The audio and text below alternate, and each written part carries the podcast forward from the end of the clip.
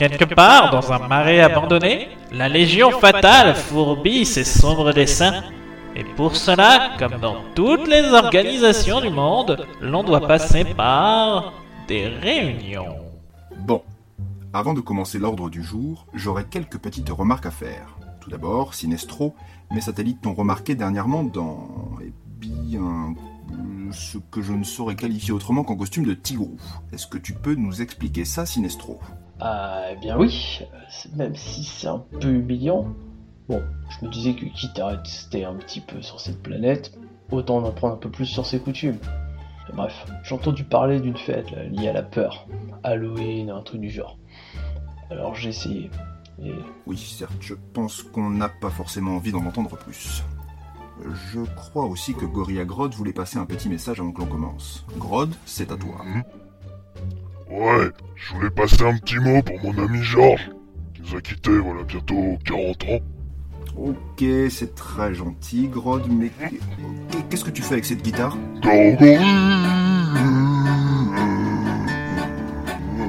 Ok, allez, c'est bon, vous avez gagné, je me casse.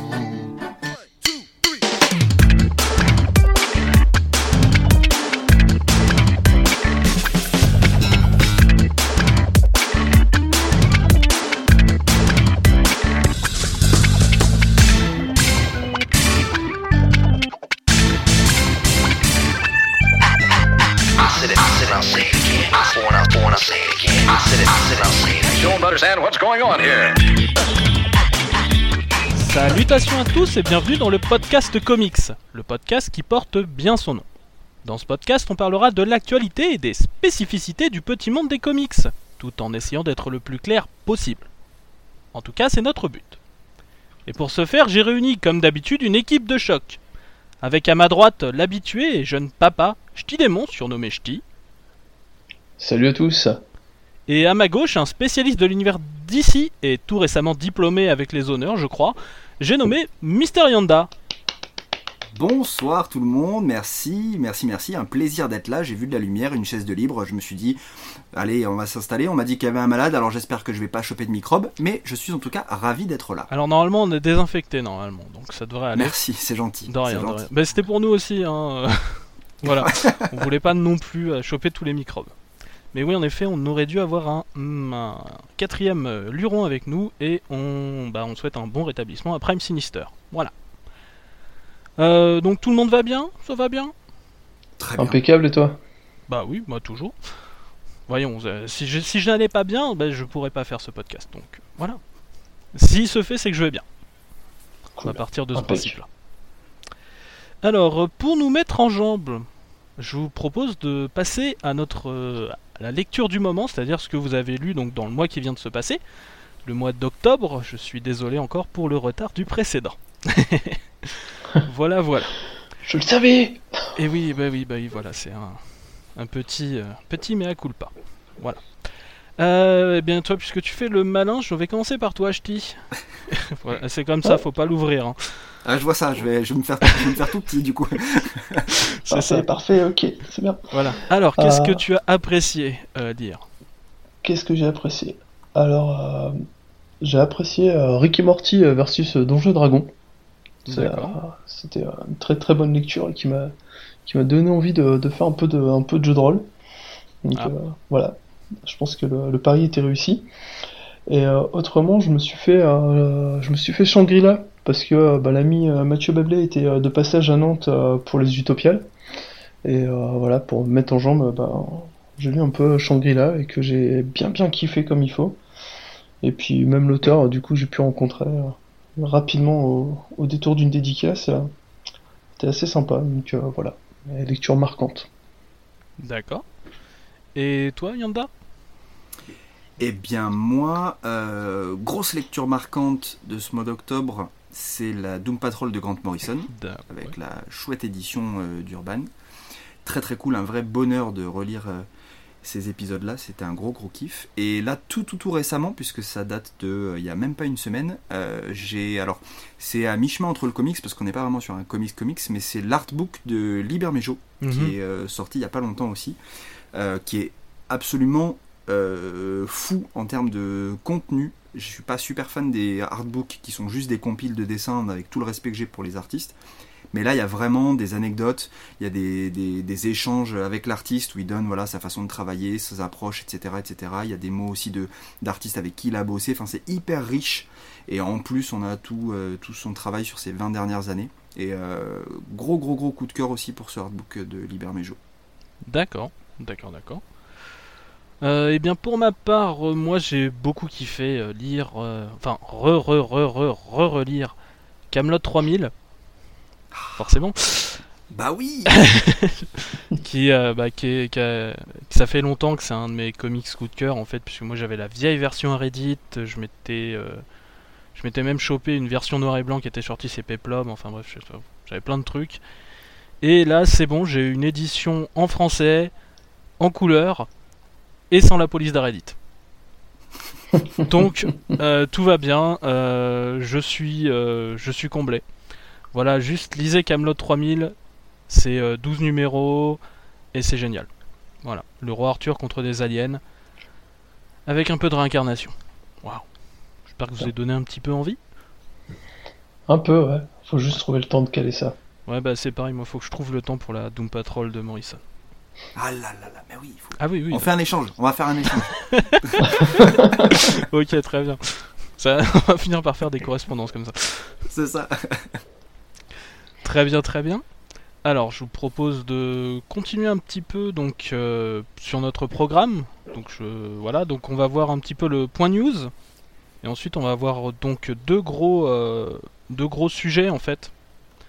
Donc qui vont être un, petit point sur un nouvel éditeur qui s'appelle Awa ou comme on le dit normalement Artists, Writers and Artisan Inc. Voilà, qui devrait pas tarder à arriver. On va faire une petite entracte jeu à la con, parce qu'il faut toujours. Et ensuite, on va faire un petit point que j'ai envie de faire depuis un petit moment, c'est un point sur tout ce qui est imprint de DC Comics. Donc on va faire un petit historique d'abord euh, et une petite définition aussi de ce qu'est un imprint, et ensuite parler de la restructuration euh, qui s'est déjà passée et de ce qui est à venir. Voilà, et on finira donc par nos attentes pour le mois prochain. Voilà, voilà. Ouais, c'est comme ça qu'on case un sommaire quand on s'est rendu compte qu'on avait oublié de le faire. Ah, c'est pas mal. hein. Voilà, voilà. Donc du coup, on passe au point news.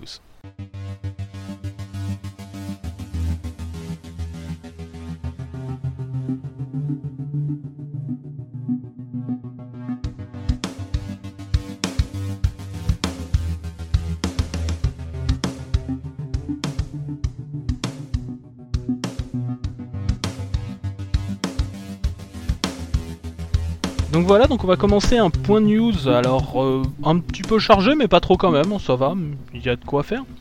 On va commencer avec quel- vite. Oh, vite, on va voir, on va voir.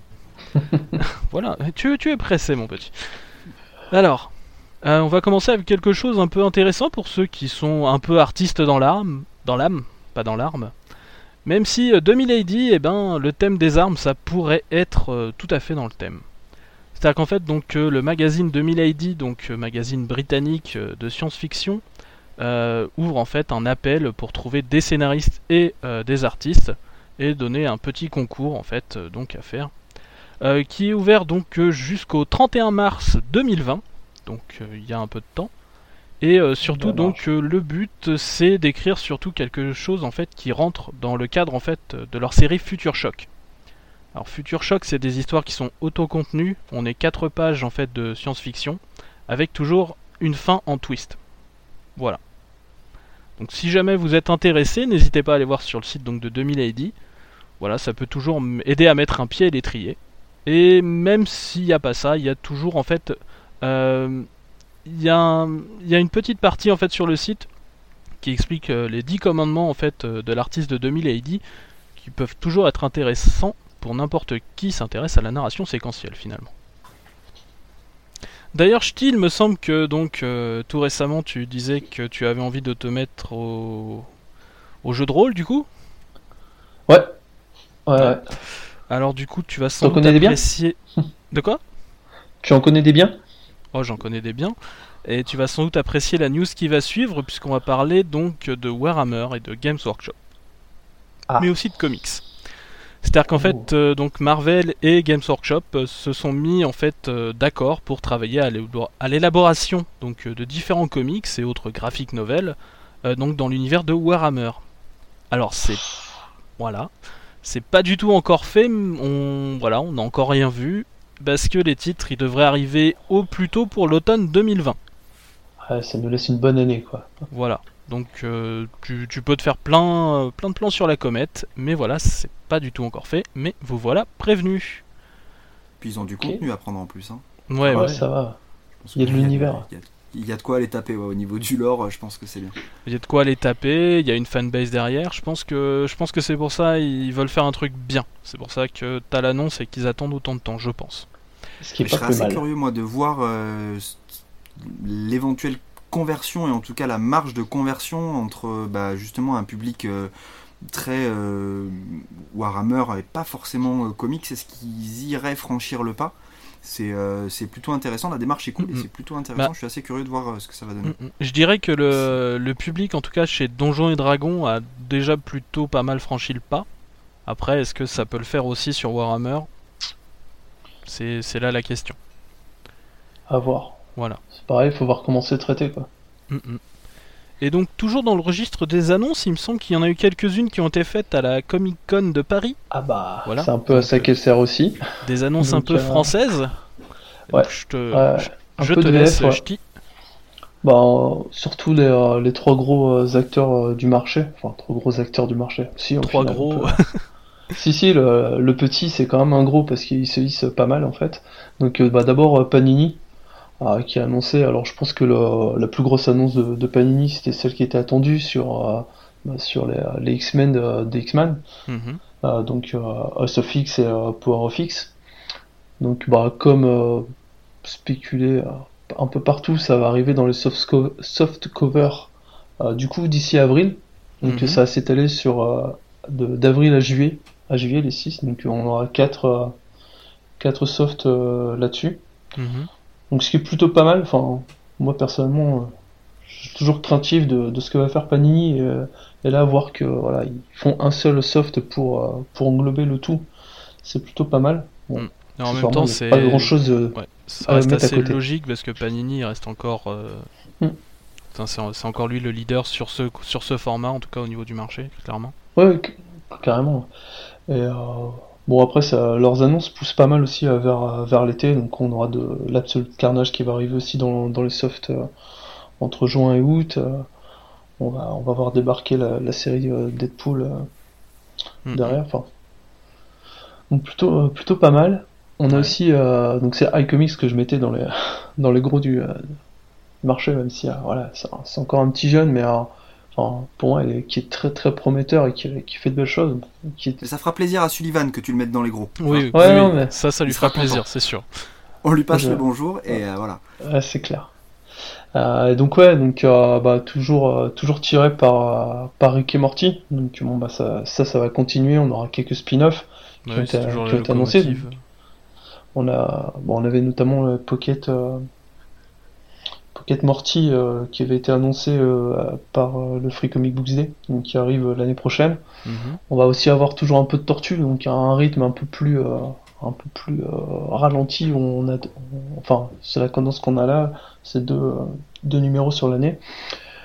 Et on a peut-être une troisième grosse licence qui arrive chez iComics, qui est Magic the Gathering. Donc avec un premier, un premier titre pour mars, printemps, pour printemps, qui est euh, axé sur Chandra. Voilà, et à côté de ça, il y a pas mal aussi de euh, bah, très high comics, quoi, beaucoup de beaucoup d'indés. Oui, bah, avec euh, du, euh, on a vu Bitterroot a annoncé, on a du Invisible, Un- Invisible Ki- Kingdom. Voilà, on a, on a plusieurs petits trucs euh, qui ont été piochés sur différents labels indés. Ça va pas, ça va être pas mal. Et euh, le plus gros des annonces, euh, ça a été, euh, ça a été Urban. Avec, il y a de quoi faire chez, chez DC et, et il le montre. Donc, bon, il y a, il y a la suite des, des titres voilà, qui, qui publient, donc ça, voilà. Mais surtout, euh, on a surtout des nouveaux euh, labels. Enfin, la Mhm. poursuite dans le, dans le Black Label avec du, euh, du Lost Night on Earth, du Killer- Joker Killer Smile, enfin bref, Ce, que, ce qui était pas mal attendu. Et euh, on va aussi avoir euh, un nouveau label jeunesse, Mhm. donc, euh, qui est Urban Link. Ouais. Donc, moi personnellement, ce que j'attends dedans, c'est notamment le Teen Titan Raven, et puis la Supergirl Being Super. Mhm. Il n'y a pas Oui, que du DC. Il n'y aura pas que du DC dedans, il y a aussi un, un- un autre titre à côté, Middle West par Scotty Young notamment. Mhm. Et puis après, on a le. Pour revenir plus dans le DC et euh, dans les coins sombres un peu, on a DC Confidentials. Ah, euh, Yanda? Non, non, c'est revenir dans les Ouais, coins sombres, ça, ça, voilà. me fait rigoler. Supergirl Spin Super, c'est pas super super fun, hein, mais. euh, mais, Non, non, mais euh, non, quand je dis les coins sombres, c'est euh, ceux où il y a beaucoup moins de lumière. Dans cet aspect-là, en vrai. fait. euh, ou euh, ceux euh, qu'on- qui n'ont pas les coups de projecteur habituels. The Great Oui, Darkness voilà, Saga n'est ouais, pas connue pour ouais. être très lumineuse. Hmm The Great Darkness Saga n'est pas connue pour être très lumineuse. Voilà. Donc, euh, et donc euh, DC euh, Confidential qui va être euh, un morceau de l'univers DC, moins connu, moins mis en avant euh, d'ordinaire.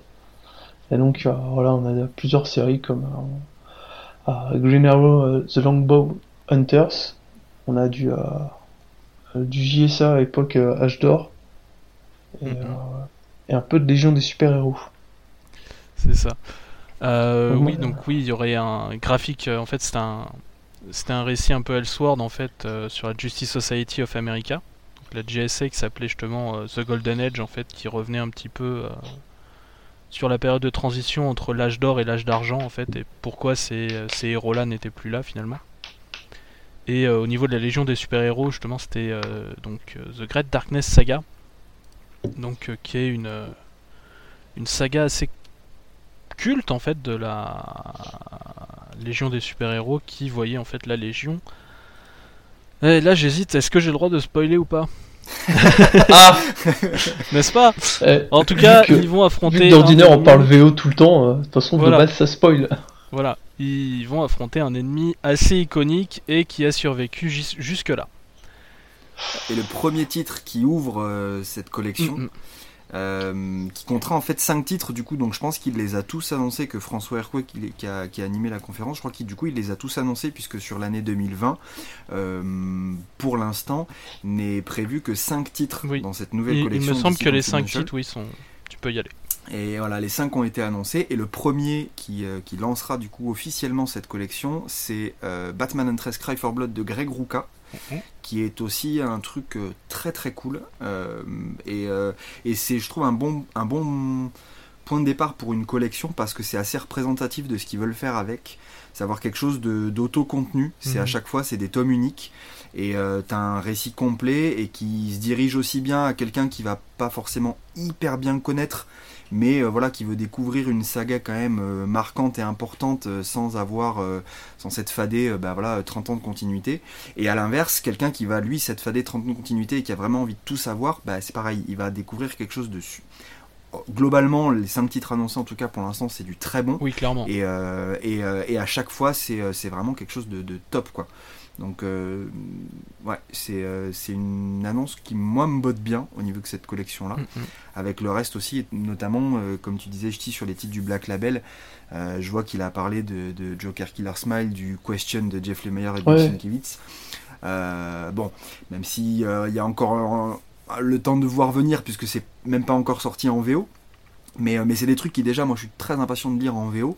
Donc c'est bien si, euh, bah, avant même que ça soit sorti outre-Atlantique, c'est déjà dans le viseur de, de l'éditeur français. Euh, pour les lecteurs euh, VF uniquement, c'est plutôt, euh, Mm, mm. plutôt de bon augure, on va dire. Ouais, c'est clair. Enfin, après, je... j'ai l'impression quand même qu'ils axaient euh, beaucoup sur l'année 2020, quoi. Et ce qui, euh, ce qui est ultra sur... Enfin, moi, ce qui m'a pas mal surpris. Sur... Enfin, ils sont pas mal avancés sur, sur les titres. Et, euh, Enfin, est-ce qu'on aura vraiment un temps, euh, un temps assez court entre, euh, entre la fin VO et euh, la publication VF? Ça peut être pas mal. Mm, mm.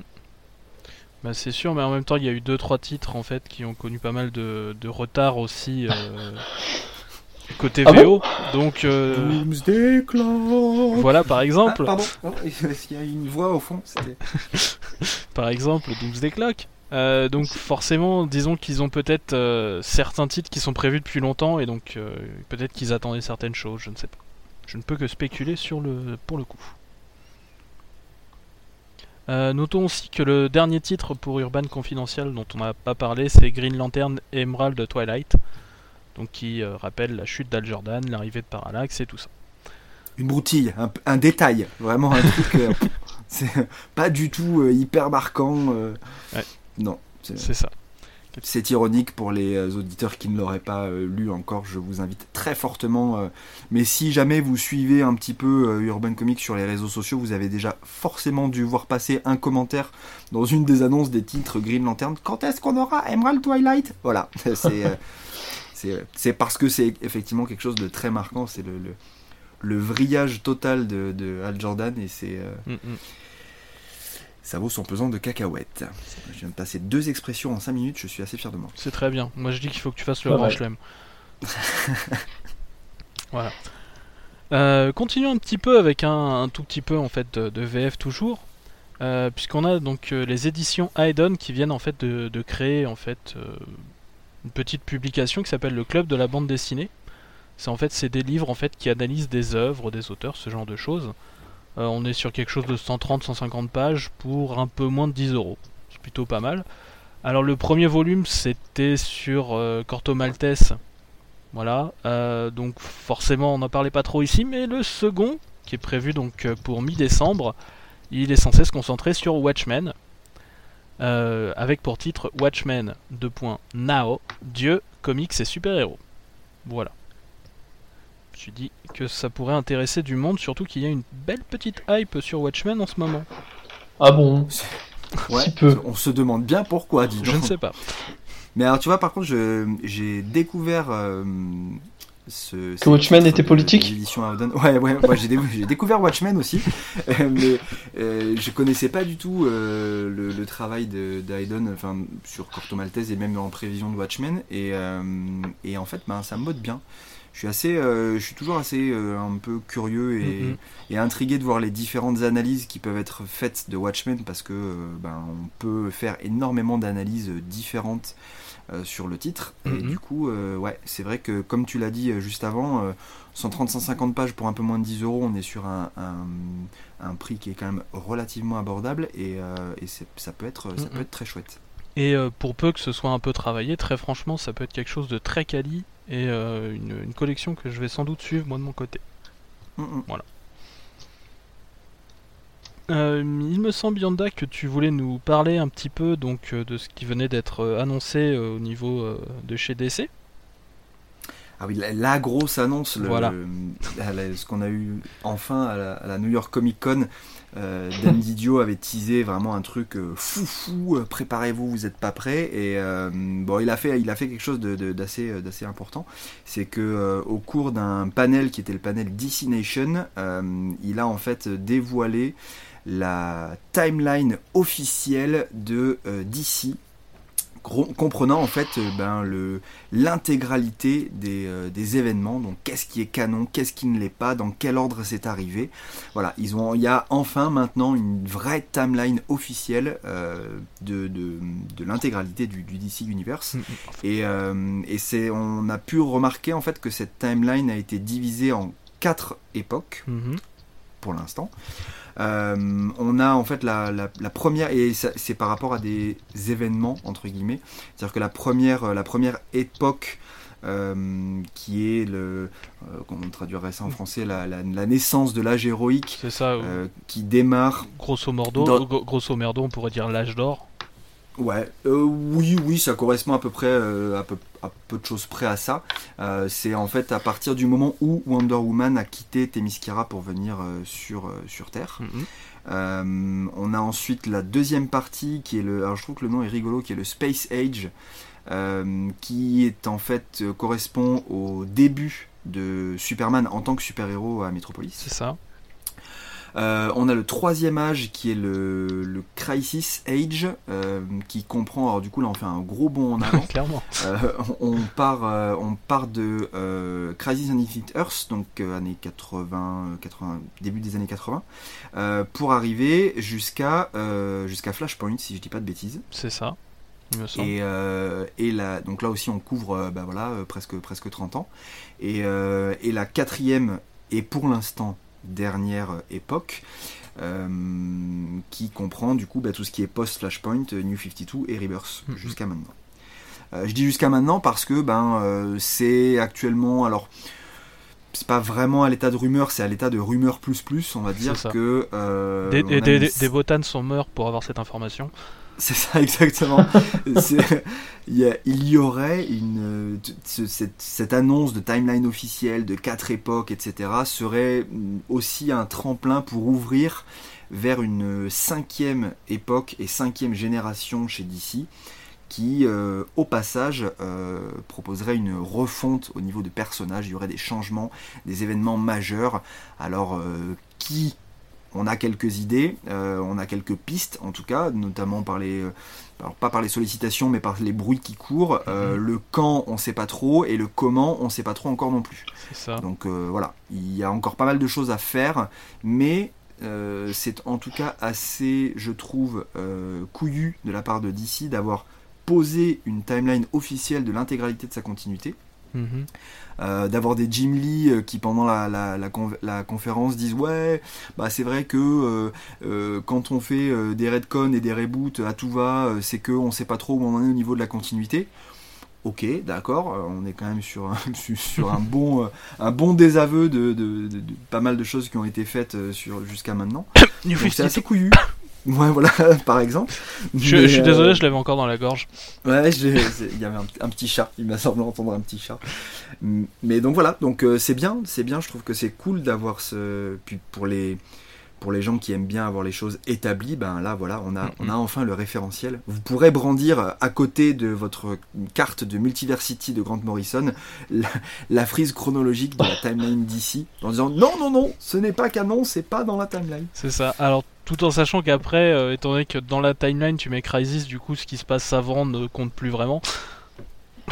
Voilà. Parce que Crisis réécrit. Oh, donc, merde. euh, voilà. Et, euh, et euh, on retrouve certaines choses, puisque euh, Wonder Woman qui arrive dans le monde des hommes, ça peut être toujours la mère de Wonder Woman, donc Hippolyta, enfin bref, ça. On retrouve aussi pas mal de choses qui ont déjà été faites en fait. Au final. Tout à fait, c'est vrai. On est, Et... on- on n'est pas sur une telle révolution que ça en fait. Enfin, je, je Non, non, non, c'est vrai que c'est pas. Et, ça, et puis ça, hum, je, je trouve aussi après, alors c'est c'est forcé aussi quand tu pars sur des, sur des choses comme ça, mais ça ne corrige pas, et de toute façon ce n'est pas possible, mais euh, ça ne corrige pas le- pas mal d'incohérences Oui, oui. euh, que tu vas retrouver euh, sur, sur, différents, sur différents événements et à différentes époques. Euh, et c'est ça, bien évidemment, ils se sont bien gardés de communiquer là-dessus, ce qui est normal. Mais euh, voilà, c'est euh, le, le geste est, en tout cas, j'ai trouvé assez, assez, assez intéressant de leur part. Mais c'est pas une vraie solution non plus, quoi. Non, non, pas, mais c'est vrai que par contre, le, le geste, je l'aime beaucoup. Il me fait beaucoup penser à History of the DC Universe qui s'était passé juste après Crisis. Oui. qui a permis justement d'avoir un univers à peu près cohérent pendant quand même pas mal de temps. Donc, euh, si jamais ils s'y tiennent vraiment, moi aussi, je trouve ça vraiment bien. Voilà, il y, a le- il y, a, il y a ce point d'interrogation de euh, ok, ils ont posé ça, c'est cool, mais euh, on n'est pas non plus à l'abri que bah, ce qui va arriver après va tout rechambouler encore parce qu'on s'est rendu compte que, et là, tu- ça serait un peu dommage. Mais ça, et puis bah, pa- par exemple, Multiversity, quand c'est sorti, en fait, tout le monde s'en foutait un petit peu et l'utilisait pas, et ça s'est fait petit à petit qu'on l'a utilisé, en fait, que les auteurs l'ont vraiment utilisé. Autre que Morrison. scandaleux. Ce qui est scandaleux. Tout à fait. scandaleux que Morrison propose quelque chose et que les gens se torchent avec, c'est un scandale. Ils l'ont pas compris. C'était le temps de pouvoir lire toutes les, tout- toutes les analyses et tout ça avant de pouvoir utiliser, C'est d'accord. ça. Euh, je voudrais faire une petite piqûre de rappel euh, d'une euh, d'une petite conférence en fait qui s'est parlé donc euh, qui s'est passée à la New York Comic Con puisqu'il n'y a pas des Comic Con qu'à Paris, figurez-vous. Euh, Il y a une petite conférence en fait qui s'est fait donc euh, par l'Internal Correspondence Version 2 ou ICV2, voilà. euh, qui rappelait que, et bien même aux États-Unis, finalement, ce ne sont pas les super-héros qui font le plus de ventes. Euh, Ouais. En fait, les, les super slips, comme je les appelle affectueusement, Euh, ce serait en fait que 10% en fait des ventes de bandes dessinées aux États-Unis. Ils sont à la troisième place. Euh, Il y a deux marchés donc qui sont bien devant. Il y a le manga qui est devant à la deuxième place à 28% des ventes. Et surtout, et ça c'est quelque chose qui est toujours toujours un peu vu de côté et qu'on ne parle vraiment pas. Mais ce qui est le plus vendu, c'est la fiction pour les jeunes. C'est 41% des ventes. Et je pense que Fiction pour les jeunes. Ouais, et je pense que ça, ça explique beaucoup euh, ce qui se passe notamment chez DC avec euh, une tentative de parler beaucoup plus aux jeunes. Euh, Par exemple avec euh, Wonder Comics ou euh, par exemple d'autres labels dont on va parler et ben euh, plus tard. Vous avez vu, je fais du petit teasing. Oh, c'est beau Voilà, voilà. Mais euh, voilà, graines. voilà, en- pour dire que euh, on a tendance à se focaliser vraiment euh, soit sur les indés euh, qui se font des choses un peu plus matures ou euh, sur euh, les super-héros, Euh, mais il y a tout un pan en fait euh, que nous on voit pas forcément euh, de la France et même je pense les acteurs du marché aux États-Unis voient pas forcément et qui est en fait l'endroit où ça se passe actuellement. C'est là où vraiment je pense va y avoir un renouvellement du lectorat et ce genre de choses. Donc il y a toute une, bataille sans doute culturelle à faire là-dessus pour les différents éditeurs historiques et aussi pour les pour les petits nouveaux et je pense que là ouais, si, il, va y avoir une, MC il va y avoir une grosse bataille. non, le MCU te permet de raccrocher des, des jeunes aux comics. Euh, ouais, je suis pas sûr. Je sais pas, ouais. Je suis pas sûr. Euh, mais bah D'autres je vais... films alors Ouais, je... Bof. On va voir. Euh, par contre, je vais prendre la perche que tu m'as lancée avec Marvel pour rebondir un petit peu euh, à la vas-y que je te pousse. Euh, pour parler des, des 30 ans d'un event euh, crossover en fait de Marvel, Atlantis Attack, donc qui était sorti en 1989. Et du coup, alors, alors j'espère que j'ai pas besoin d'expliquer ce que va raconter Atlantis Attack. Je pense que le titre euh, est suffisamment euh, clair. Voilà, Namor vient juste foutre la merde. Et donc du coup, Marvel annonce une petite mini-série en 5 numéros qui s'appelle encore une fois Atlantis Attack. Parce que la maison des idées c'est bien, mais la maison des idées recyclées c'est mieux pour la planète. Et donc le premier numéro sortira en janvier 2020, c'est-à-dire après l'anniversaire. Voilà, c'est un plan com euh, rondement mené là-dessus. ouais, non, mais ça, ça me fait beaucoup rigoler. Non, C'était fi- c'est ouais, ça. c'est que c'est qu'ils pouvaient pas fêter leurs 80 ans en même temps, sinon. Enfin, c'est ça. Mais en tout cas, ce qui est intéressant par contre, c'est que ces 5 numéros, ils sortent pas de nulle part, ils sont la suite scénaristique d'un autre titre qui était la série Agent of Atlas de Greg Pak. Donc c'est toujours bien de voir que ça sort pas de nulle part et surtout que cette euh, petite série qui était sympathique euh, a, a quand même un petit débouché. Voilà. Et on sait que ce petit débouché vient surtout en fait de l'appui euh, d'une partie des fans. Et on sait qui, euh, qui écrira cette mini-série, on sait ou pas? Alors il me semble que c'est toujours Greg Pak. D'accord, ok. Voilà, voilà, voilà. Il me semble que c'est- la même, euh, c'est la même équipe euh, artistique euh, qui, est, qui est dessus. Voilà. Cool. Voilà. Euh, voilà, et je vais continuer à utiliser la même perche, c'est-à-dire que là, ça commence à être compliqué, hein, euh, niveau, euh, niveau acrobatique. Là, je fais, je fais Non, des mais c'est choses. que la perche était un trident, c'est tout. c'est ça, ouais. C'est- Euh, puisque du coup, tu parlais euh, donc de cinéma. Et euh, je sais pas si ça vous dit un nouvel univers cinématographique basé sur des comics. Ça vous dit, Ouais, ça vous branche? C'est avec Vin Diesel euh, Non, non, non, non, je, je parle pas justement de, de Valiant, du film Bloodshot qui va sortir euh, d'ici peu, Euh, mais une adaptation en fait donc de certains, certaines séries de comics en fait de l'éditeur Aspen, euh, qui sont euh, donc principalement euh, le studio qui s'occupait euh, bah, des œuvres d'un artiste qui est décédé bien trop jeune, à savoir Michael Turner. Voilà, il Mm. est mort un peu dans, dans la force de l'âge. Et surtout, on, on- donc, on devrait avoir deux adaptations en animation. Hein Et ça, c'est assez intéressant. Sur les titres Soulfire et Phasm, qui parleront beaucoup sans doute à certains qui ont grandi sans doute dans les années 90. Voilà, c'est mon cas par exemple. Et euh, donc, euh, ces animations seront normalement réalisées par Kevin Adams et Joe Saunders, donc qui ont déjà réalisé un long métrage qui s'appelle La Nouvelle Génération et qui parle de super-héros, euh, sur Netflix. Donc si vous voulez voir à peu près à quoi ça peut ressembler, voilà, ça peut être une bonne piste. Il faut savoir que ce projet, en fait, c'est pas quelque chose qui sort de nulle part. C'est pas la première fois que je vois passer ce genre de rumeurs, mais là, c'est vraiment sur une très bonne voie. Et ce serait chez, chez qui, tu sais? Alors, euh, non. Ok. C'est euh, justement, c'est euh, l'idée, c'est que ce soit un peu, un, un peu une nouvelle, une nouvelle entité en fait qui se lève pour faire ça. D'accord. Voilà. Ok. Bon, parce que ça aurait pu être chez Netflix, vu que Ça aurait pu être Netflix, mais non. les réalisateurs ont fait. sur Tout à fait, tout à fait. Tu, tu fais très bien de préciser. D'ailleurs, je pense qu'en parlant de Netflix, tu voulais nous Bah dire peut-être aussi quelque chose. Bah justement, parce que Netflix euh, aussi, en, du coup, euh, en, en animation, euh, va adapter, euh, enfin, a acquis les droits pour, euh, pour pouvoir adapter à Bonne, Yeah, donc euh, un bon vieux comics euh, de Jeff euh, Smith, c'est ça. donc, euh, qui a traîné pendant une quinzaine d'années, c'est ça?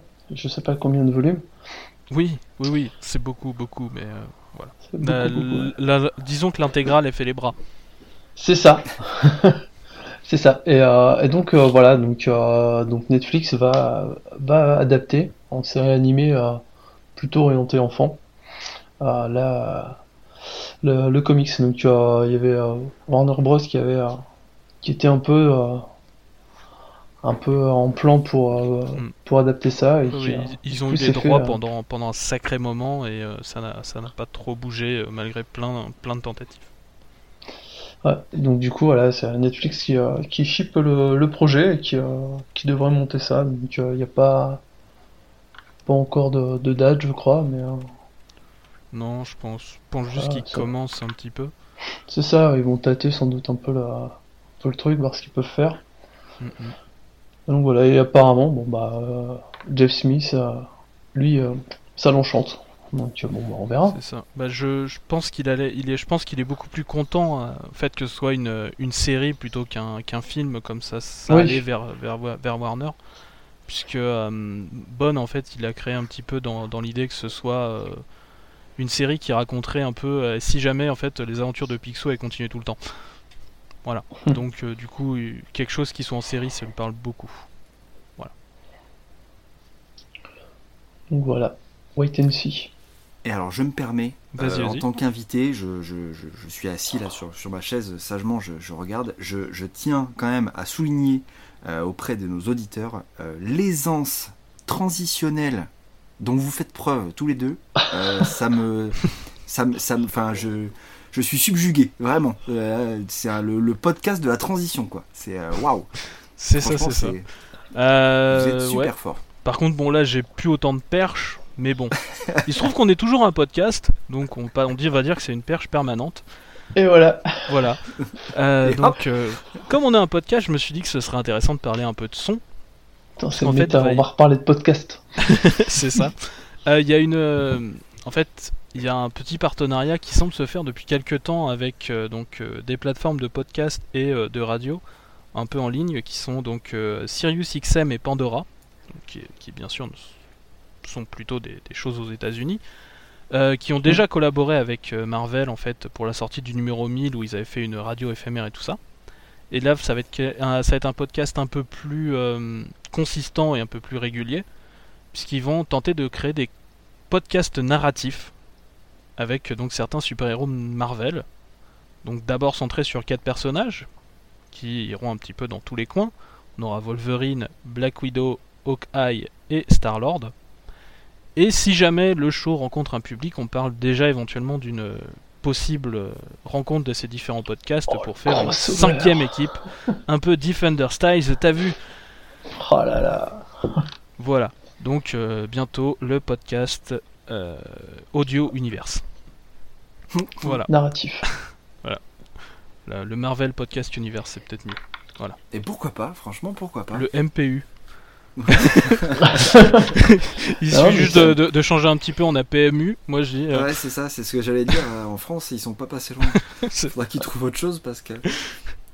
euh, euh. Non, non, mais euh, en tout cas, je trouve ça assez intéressant, euh, justement, ce, ce genre de nouvelles qui, qui sortent un peu de l'ordinaire. Et euh, Mm. Non, moi je dis, il faut juste voir le, le résultat, si jamais c'est quelque chose d'assez intéressant. euh, Voilà. Ça, ça peut bien marcher, hein, le, le- le podcast narratif. euh, après, je, alors je trouve, ça c'est vraiment mon avis perso et c'est à mon goût. Le podcast narratif, c'est vraiment du 50-50. C'est-à-dire que si c'est bien fait, c'est très très cool Mhm. et, euh, et c'est hyper plaisant à écouter et c'est vachement bien. Si par contre c'est un peu boiteux, euh, pff, c'est très, c'est c'est très vite chiant quoi. Mm, mm. Donc euh, après, euh, partir dans une idée, on tape sur quatre persos, euh, voilà, qui en plus quand même offre un spectre assez large en termes de possibilités euh, d'histoire. C'est sûr. Et puis derrière, si ça suit, eh ben vas-y, on regroupe, on fait un truc commun, on développe un peu plus.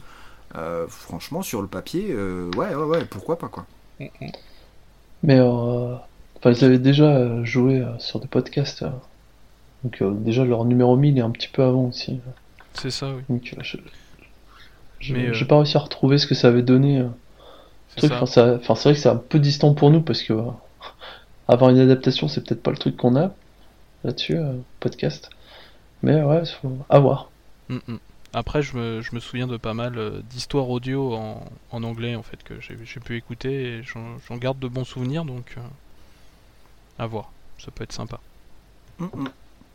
Puis en plus, bon, c'est pas euh, c'est pas des petits amateurs qui font ça dans leur coin, c'est quand même des grosses structures et qui sont bien en place. bah. Donc euh, voilà. Petite chose si vous êtes anglophone, qui peuvent toujours être intéressants.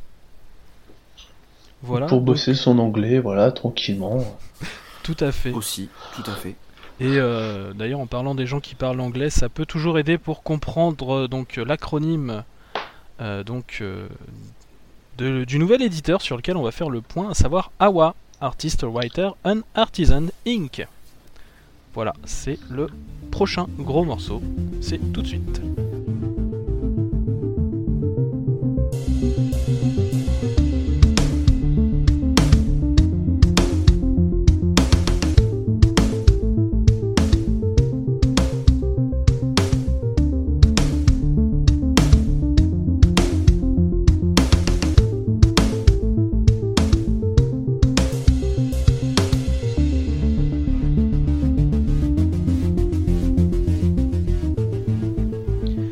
Parce qu'en effet, on aimerait bien parler en fait d'un éditeur donc, qui est en train d'arriver. On a techniquement aucune série n'est encore sortie, mais euh, cet éditeur nous fait assez envie.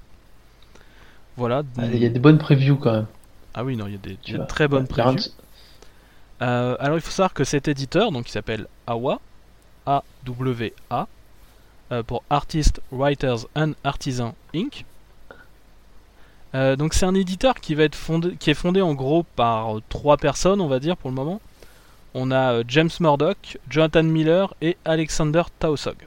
En fait, au, au niveau du des, des vrais boss, des patrons. Mais du coup, ce qui est, je trouve, le plus intéressant, c'est surtout tout ce qui va être sur la, la partie éditoriale et créative. Parce qu'on retrouve quand même pas mal de, de beau monde, mine de rien. Oh, un tout petit peu. hein. Un tout petit peu quand même. Ouais, on, peut, c'est- on peut dire ça comme ça. Je pense que c'est pas. euh, ouais. ah, J'ai on- des étoiles dans les yeux déjà, tu vois. Ah ça. ouais, clairement. C'est un peu euh, l'affiche 5 étoiles, tu vois. Donc déjà, on a deux anciens de Marvel, en fait, euh, qui sont aux commandes de la partie éditoriale, et pas n'importe qui. On a Bill Gemas. Alors Bill Gemas, j'ai quelques mauvais souvenirs avec lui, mais c'est aussi à lui qu'on doit bah, le redressement de Marvel dans les années 2000, euh, à qui on doit la ligne Ultimate et ce genre de choses. C'est pas n'importe qui. Et Alex Alonso, donc, euh, qui, a lâché récemment donc, euh, la partie éditoriale de Marvel pour la laisser à CB Cebulski et qui du coup est responsable pour beaucoup beaucoup de réussites de ces des années passées, que ce soit Civil War ou ce genre de choses, les Avengers de Bendis, bref, c'est pas des petits rigolos. On n'est pas pour le coup au PMU. Et on embrasse tous nos auditeurs qui nous écoutent depuis le PMU. C'est ça. Et euh, on leur ça. demande de nous garder un verre éventuellement. Ouais. Et au niveau euh, créatif, en fait, alors, euh, l'idée c'est qu'en fait, il y aurait un conseil euh, des créatifs, en fait, euh, qui serait là pour euh, un peu chapeauter euh, tout le reste aussi en plus, euh, qui s'est ajouté un peu, à- un peu après, en fait, euh, dans la façon dont, euh, dont l'éditeur s'est lan- s'est créé, on va dire. Le conseil des créatifs s'est greffé un peu par-dessus. Euh, mais il y a énormément de beau monde. Voilà, donc euh, je je vais vous demander de retenir un peu la bave. Voilà. Euh, De, de vous asseoir, asseyez-vous d'abord quand même. hein. donc euh, dans ce conseil, on va retrouver Garcenis, Et Reginald au niveau des tables Michael Straczynski, Greg Hurwitz, Marg- Margaret Stoll et Frank Shaw. Ah là. Voilà, c'est les gardiens d'OA en fait. C'est c'est le conseil des créatifs, euh, voilà, ils sont là. C'est ça. C'est ça, ils, ils étaient là au début et ils sont là pour assurer tout. C'est ça, exactement. Non, c'est. c'est, euh, ça envoie. hein. C'est ça, c'est ça. Et, euh, et encore, là, du coup, on se dit, bon, bah voilà, ils ont déjà beaucoup, beaucoup de, de gros noms comme ça, ils peuvent pas en avoir plus, mais si, en a encore plus derrière, dans les titres qui sont annoncés. Euh, je dis juste quelques noms comme ça, on va avoir Peter Milligan, Alex Scott, je sais pas, euh, Benjamin Percy, enfin, Mike Deodato Jr. Voilà, il y a. pff, y a énormément, énormément de monde quoi dessus. Carey Andrews aussi qu'on n'avait pas vu depuis un petit moment. Enfin bref, c'est une affiche qui, moi, perso, me fait saliver.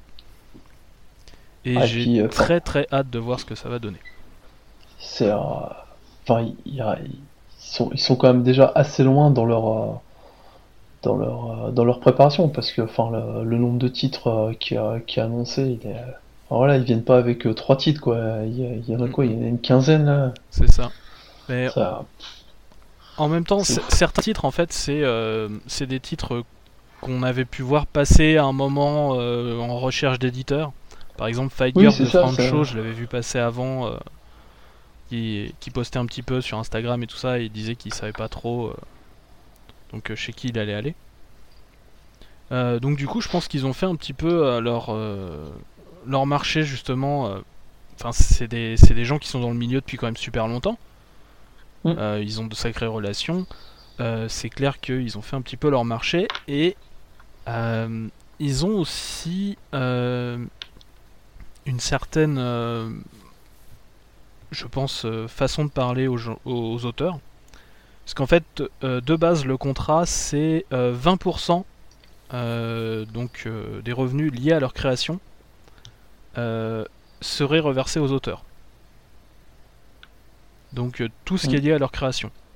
À savoir que euh, très clairement dès le début dans, dans l'ADN donc de cet éditeur, il y a une envie euh, d'adapter les titres dans les médias adjacents. C'est-à-dire qu'on parle séries télé, euh, jeux vidéo, alors film c'est sans doute un peu plus euh, compliqué, mais en tout cas il y a cette volonté-là qui est affichée. Donc 20% Ouais, des revenus euh, sur les adaptations c'est plutôt pas mal. Ouais, c'est pas déconnant du tout, hein, les mecs qui se. ouais. Mm, mm. Non non Oui, c'est... euh, derrière leur idée, c'est c'est aussi d'avoir. Enfin, de, c'est pas juste des titres, euh, chacun dans leur coin, quoi. C'est, euh, Alors il y a, il y a- y a, un petit mélange de ça en fait. Euh, Il y a un catalogue qui en fait contient un univers partagé, si tu veux, un peu de super-héros, et pas mal de titres en fait plus indépendants, euh, voilà, où chacun va pouvoir faire un petit peu ce qu'il souhaite. Voilà. Euh, donc à savoir que cet euh, univers en fait un peu partagé pour le moment, il a l'air de se euh, centrer sur un seul auteur par contre. Pour l'instant, on serait plutôt sur Straczynski en fait, Euh, qui serait euh, donc sur, cet univers partagé. D'abord avec une mini-série en 6 numéros qui s'appelle The Resistance, donc, qui est scénarisée par Straczynski et dessinée techniquement par Mike Deodato Jr. Ça va. Excusez Voilà. du peu. on, on- on lance avec une petite mini-série, hein, c'est juste Straczynski et Deodato Junior. Bon, ça, voilà, c'est, hein, on n'est pas sûr. euh, C'est ça. on leur donne leur chance. Voilà, c'est les petits nouveaux, on va voir ce qu'ils veulent. Ouais, c'est ça. Et euh, donc ensuite, normalement, cet univers il devrait être euh, poursuivi donc dans une autre série qui s'appelle Moss, et qui est toujours scénarisée par Straczynski pour le coup. Voilà. Par contre, on n'a pas encore d'artiste annoncé pour pour cette deuxième mini-série. Enfin, mini-série, j'imagine. Et euh, donc normalement, euh, donc The Resistance, ça devrait commencer au printemps 2020. Voilà. Parce que c'est vrai que pour l'instant, on n'a pas trop de date on va dire pour la plupart des titres. En fait, euh, à part celle-ci, j'ai pas pu trouver d'autres dates. C'est euh, Ouais, voilà. donc on est sur une phase, phase vraiment com, quoi. C'est ça. Fascom qu'ils ont un peu beaucoup fait aussi à la New York Comic Con, toujours. Euh, Puisqu'en fait, ils... Alors, euh, ils ont publié un numéro 0, donc à la New York Comic Con, donc début octobre, euh, qui s'appelle... d'un magazine qui s'appelle Upshot Now, et qui est en fait une façon pour eux qui, qui va être de, de se faire connaître un petit peu. C'est un concept de magazine qu'on pour le coup est assez nouveau aussi aux États-Unis. C'est-à-dire qu'en fait, c'est un magazine qui devrait contenir trois épisodes entiers euh, d'une des séries en version noir et blanc, donc sans la couleur, et des previews des autres titres. Attends, c'est trois épisodes d'une même série ou trois épisodes, ce qui peut être trois séries différentes Alors, Pour l'instant, celui qui est sorti, donc euh, le numéro 0, était de trois séries différentes. Ouais. Voilà. On avait donc euh, The Resistance, donc euh, de Straczynski et Deodato, euh, Archangel 8 de Michael Morrissey et C.P. Smith, et Red Border de Jason Starr et Will Conrad. Voilà. Et à ça, tu as pas mal de pages preview pour d'autres titres. Oh, mais faut leur dire, les kiosques, ça ne marche pas. Écoutez, messieurs les Américains, laissez-nous vous faire. voilà, euh, sachez que. euh, arrêtez, c'est bon. Laissez la police faire Le son travail. voilà, c'est ça. La distribution va vous douiller. euh, laissez tomber, c'est pas un bon plan. Alors, à, à savoir aussi que ce, euh, ce, ce magazine, il est assez intéressant parce qu'il sera distribué en fait en deux fois. C'est-à-dire qu'en fait, euh, dans un premier temps, en fait, on a les, les commerçants, en fait, ceux qui vont vendre euh, donc en comic shop et ce genre de choses, qui vont avoir le catalogue en fait le même mois que les commandes à passer. Comme ça, ils pourront se faire un avis sur les épisodes entiers. Et ensuite, en fait, les clients peuvent le commander à partir du mois suivant l'apparition des comics. C'est-à-dire qu'en fait, tu vas d'abord avoir le comics en fait qui est publié en couleur. Mais si jamais tu veux quand même te faire une petite idée sur ce que tu vas avoir, euh, tu peux toujours donc aller acheter euh, donc. Euh, voilà, et puis donc avoir en fait, euh, si possible, donc ta série en noir et blanc et bah, peut-être deux autres séries, elles aussi en noir et blanc. Ça peut être une, une nouvelle façon de, de consommer euh, finalement certaines séries qui se rapprochent un peu de notre kiosque à nous. Mm.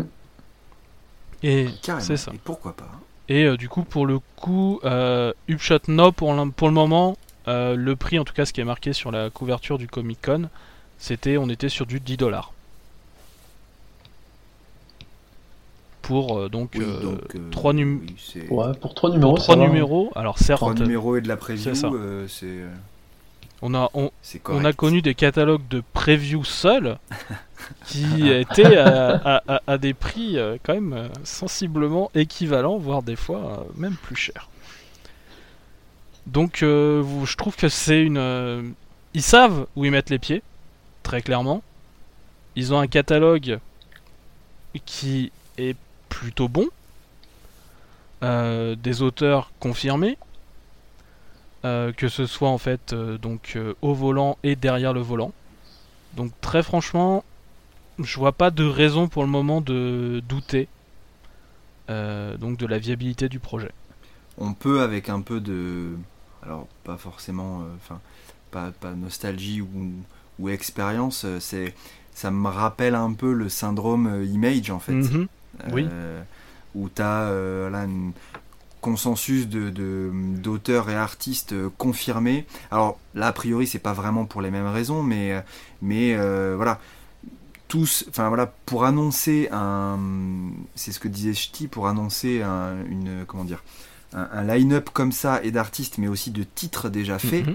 Euh, c'est que effectivement les mecs ils ont déjà commencé à plancher dessus depuis un, depuis un moment. Ah clairement. Et donc du coup, c'est des trucs euh, qui ont peut-être ou été refusés ou en tout cas euh, pas validés par des, par des éditeurs. Et les mecs croient en leur projet et arrivé à un moment se disent non mais attends, voilà l'éditeur c'est bien joli, mais on est là depuis un moment, les gens nous connaissent, on connaît aussi les- la tuyauterie de l'industrie et comment ça marche. Si on se met tous ensemble, il y a peut-être quelque chose, de- quelque chose de bien à faire quoi. Mhm. Très Et là, monter la sauce, faire monter avec une belle com, euh, ce concept un peu, un peu original et, et innovant de, de distribution de previews avec un vrai magazine, euh, ramener ce côté euh, voilà, authentique et vrai, passionné, insister à appuyer sur ça, c'est pas déconnant du tout et ça peut, et ça peut, et je leur souhaite, euh, ça peut faire un joli truc. hein. Mm, mm. Très clairement. Et puis, euh, tu parlais d'image. Et c'est vrai que c'est, ça ressemble assez à ça. C'est-à-dire que très clairement, il va y avoir la, la fanbase des nombreux auteurs qui vont se ramener au moins pour lire le titre de l'auteur. Ouais. Peut-être, pourquoi pas, allez-vous Ouais. jeter un petit coup d'œil à côté. hein, ça peut toujours intéresser. Et surtout aussi, mais euh, par rapport à Image, en tout cas à ses débuts, euh, il y a une, euh, il y aura le côté amateur en moins. Parce que très clairement, ça. euh, ça a l'air vachement bien encadré par contre comme truc. C'est pas, on va Mhm, pas genre avoir vrai. des retards de je sais pas combien euh, ou euh, des séries qui s'arrêtent euh, de suite. Ce, que, ce, qui, ce qui a plombé un petit peu Image au moment où ça s'est lancé. hein. C'est vrai. Mm, mm. Donc euh, moi je pense que ça peut être vachement bien. Ouais. Et c'est pour ça que Mm. bah, je, tenais absolument à en parler euh, un peu à, à qui Ouais, veut. non, mais c'est cool. Puis c'est plutôt innovant. Enfin, enfin, on est quand même dans une. euh, Enfin, moi, c'est l'impression que j'en ai. On est dans une ère où, euh, enfin, comme tu disais, euh, Hyundai, ils ont des. Enfin, c'est quand même des noms ronflants, quoi. Donc des mecs. Enfin, ils auraient pu partir en, en solo et dire, ah, bah voilà, ok, je m'auto, je m'auto-publie ou euh, un truc du genre où je passe par, par, par un crowdfunding. Enfin, on a beaucoup de ça. Mhm. à, à notre ère quoi et là non enfin c'est t'as quand même une union derrière et et ce, ce côté euh, ouais, ce que j'aime bien ce, ce côté où bah tiens en même temps je te fais découvrir les copains quoi Ouais. enfin il y a y a ouais moi moi j'aime bien Euh, j'aime bien j'aime bien l'idée j'aime bien le, Mm, le concept c'est euh, en même temps, je pense qu'il y a une vraie force de se regrouper à plusieurs artistes. Enfin, l'union fait la force, hein, toujours. oui oui Voilà. reste à voir maintenant si euh, genre de, de choses qu'on peut retrouver euh, retrouver en France chez nos distributeurs euh, VO Bah oui. Après, le, Ça, c'est plus le, dur, ça. le problème, c'est que je pense que du coup, euh, sans doute que comme le catalogue Image ou le catalogue Dark Horse, en tout cas en France, si jamais ça arrive, on va sans doute avoir série par série. ouais bah oui Donc, euh, et sans doute euh, dispatché entre Bah. les différents éditeurs, je pense. Ça m'étonnerait qu'il y ait un. Surtout qu'il y a beaucoup de titres qui sont créateurs owned et qui sont pas finalement dans un univers partagé. Euh, ça m'étonnerait vraiment qu'il y ait un, un éditeur qui nouveau qui se lève et qui se dise bon voilà je fais lui et je fais que lui un peu comme a fait Bliss pour l'univers Valiant Ouais. mais qui est beaucoup Ouais, plus resserré aussi et que je pense, ça ne ouais. fait pas sens de publier juste une série Ouais. donc euh, voilà c'est vrai que là au niveau de au niveau de la publication française on aura sans doute euh, une une cohérence moindre voilà disons mais euh, ne serait-ce que pour, pour le projet et tout ça, je pense que c'est c'est quelque chose d'assez d'assez beau. Et euh, juste au moins en parler, je pense que c'est bien. yes. Voilà, voilà. Et je vous... ça va suivre C'est ça. Je vous propose donc euh, de faire une petite pause euh, avec un petit jeu à la con. Voilà, Très bien. très très bien. T'es pas prêt, Yanda.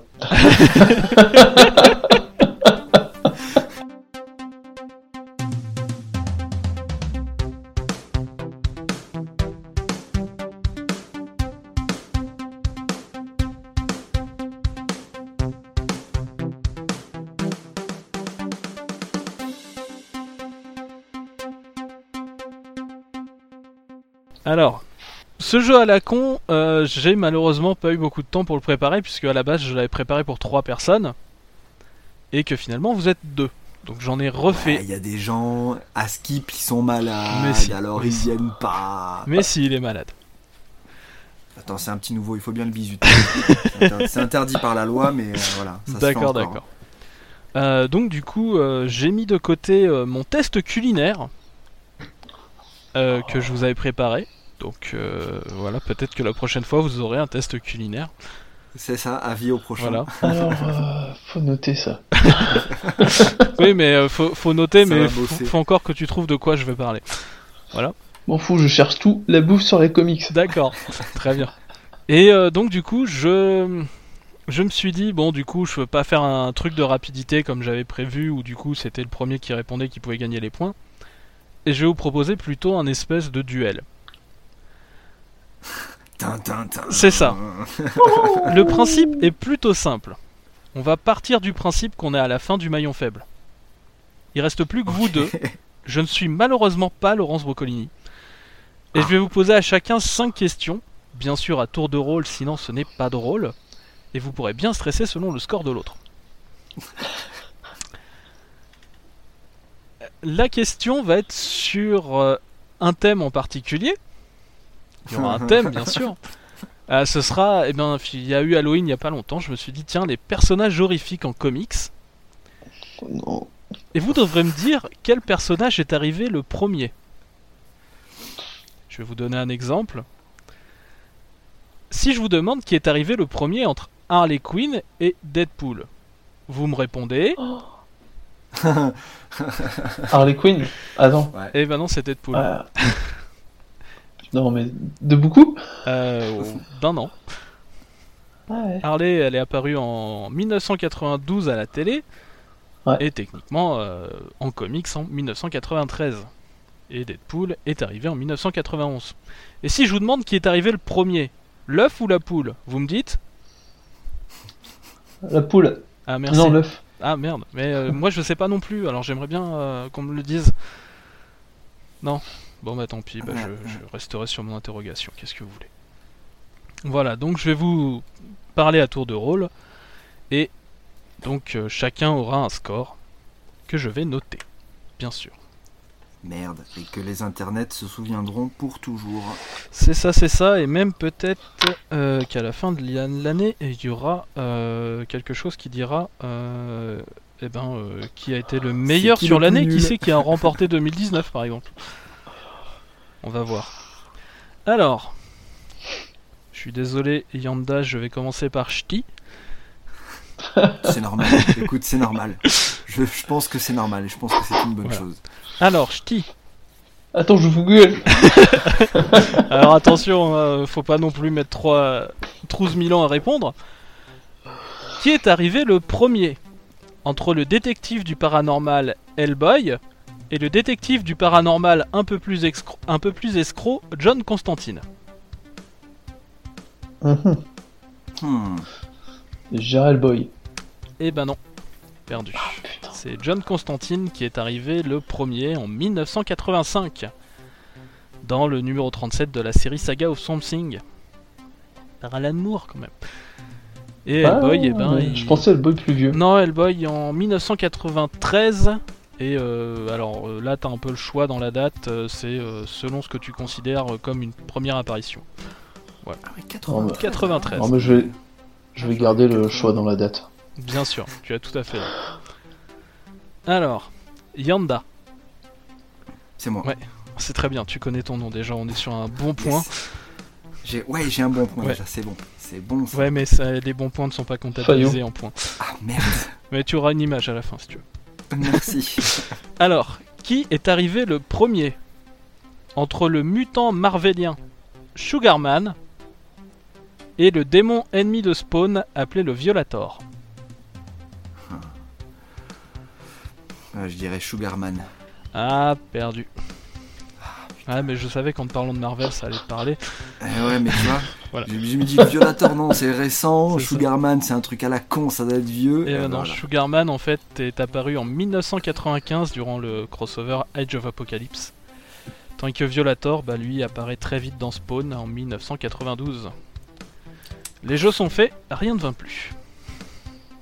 Ch'ti, Mhm. qui est apparu le premier?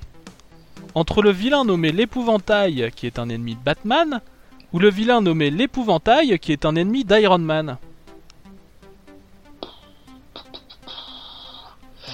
Euh, je dirais euh, l'épouvantail Batman. Oui, tu as un point. Merde, merde, merde, merde, merde. Donc l'épouvantail de, de DC en fait est apparu très très tôt puisqu'il est apparu en 1941. C'est C'est ce qui me semblait. c'est le numéro 3 de World Finest Comics. J'aime bien derrière, ouais c'est ce qu'il me semble. Voilà. Non, non, mais c'est. euh, Enfin, du coup, euh, j'essaie de me souvenir à quel moment dans, le, dans la lecture du euh, livre de Third Edition, euh, Ah, qui est le Chevalier Noir, je l'avais euh, D'accord. je l'avais spoté Ah, et il me mal, semblait que c'était bien vieux. Tu as pas mal de sources, c'est bien. L'épouvantail d'Iron Man, lui, il est apparu qu'en 1964. C'est le numéro 51 de Tales of Suspense. Iron Man n'a pas encore de numéro pour, de, de série à lui. Et il s'agit d'un contorsionniste qui vient voler des plans chez Tony Stark. Voilà, je me suis dit que tout le monde Et avait, pour- Pourquoi pas je me suis dit que tout le monde avait besoin de ce petit genre, ce genre de trivia. C'est important.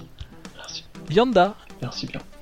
Euh, qui est arrivé le premier entre le serial killer Victor Zaz et le serial killer Cletus Cassidy, que l'on connaît plus sous le nom de Carnage, mais je veux vraiment Cletus Cassidy. Putain. Euh... Hmm, hmm, hmm. Allez, va pour Zaz. Ah, c'est dommage. Putain. Zaz, C'est vraiment. C'est un jeu de merde, c'est un peu ça, ouais. Ouais, Victor Zaz arrive en juin 1992, dans le numéro 1 de Batman Shadow of the Bat. Cletus Cassidy, lui, arrive en 91. Et même si j'avais joué avec juste Carnage en tant que symbiote, lui il est arrivé en mars 1992, donc ça aurait gagné quand même. Ah, le personnage de Cletus est arrivé Avant, avant. Carnage, ouais. D'accord, ok. Ouais, ouais. Bah comme euh, Eddie Brock est apparu un petit peu euh, avant que Venom en lui-même apparaisse. Ok, ouais. Non, j'aurais vraiment dit que c'était, il était arrivé euh, en même temps que le, Non, non, non, non. que le personnage de Carnage. quoi. Euh, Ch'ti Oui. Qui est arrivé le premier? L'homme du marais de DC, Swamp Thing Ou l'homme du marais de Marvel, Man Thing? Non, mais c'est pas bien ce que vous faites. Le Franchement, vous Marvel. avez fait une coalition.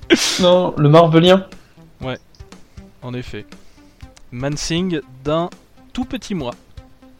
Le perso est arrivé en mai et Swamp Thing est arrivé en juin. Il se trouve qu'en fait les créateurs des deux persos ils étaient colocs à l'époque. Ils sont rappelés d'un vieux perso qui s'appelle The Hip et grosso merdo chacun a fait sa version de son côté. Ils ont pensé que ça pourrait foutre la merde. Pourquoi pas Voilà. Je vous ai fait la version résumée, hein, il y a d'autres péripéties bien sûr. Yanda, Oui. qui est arrivée la première entre le personnage de Baba Yaga dans Fable et le personnage de Baba Yaga dans Hellboy. Putain.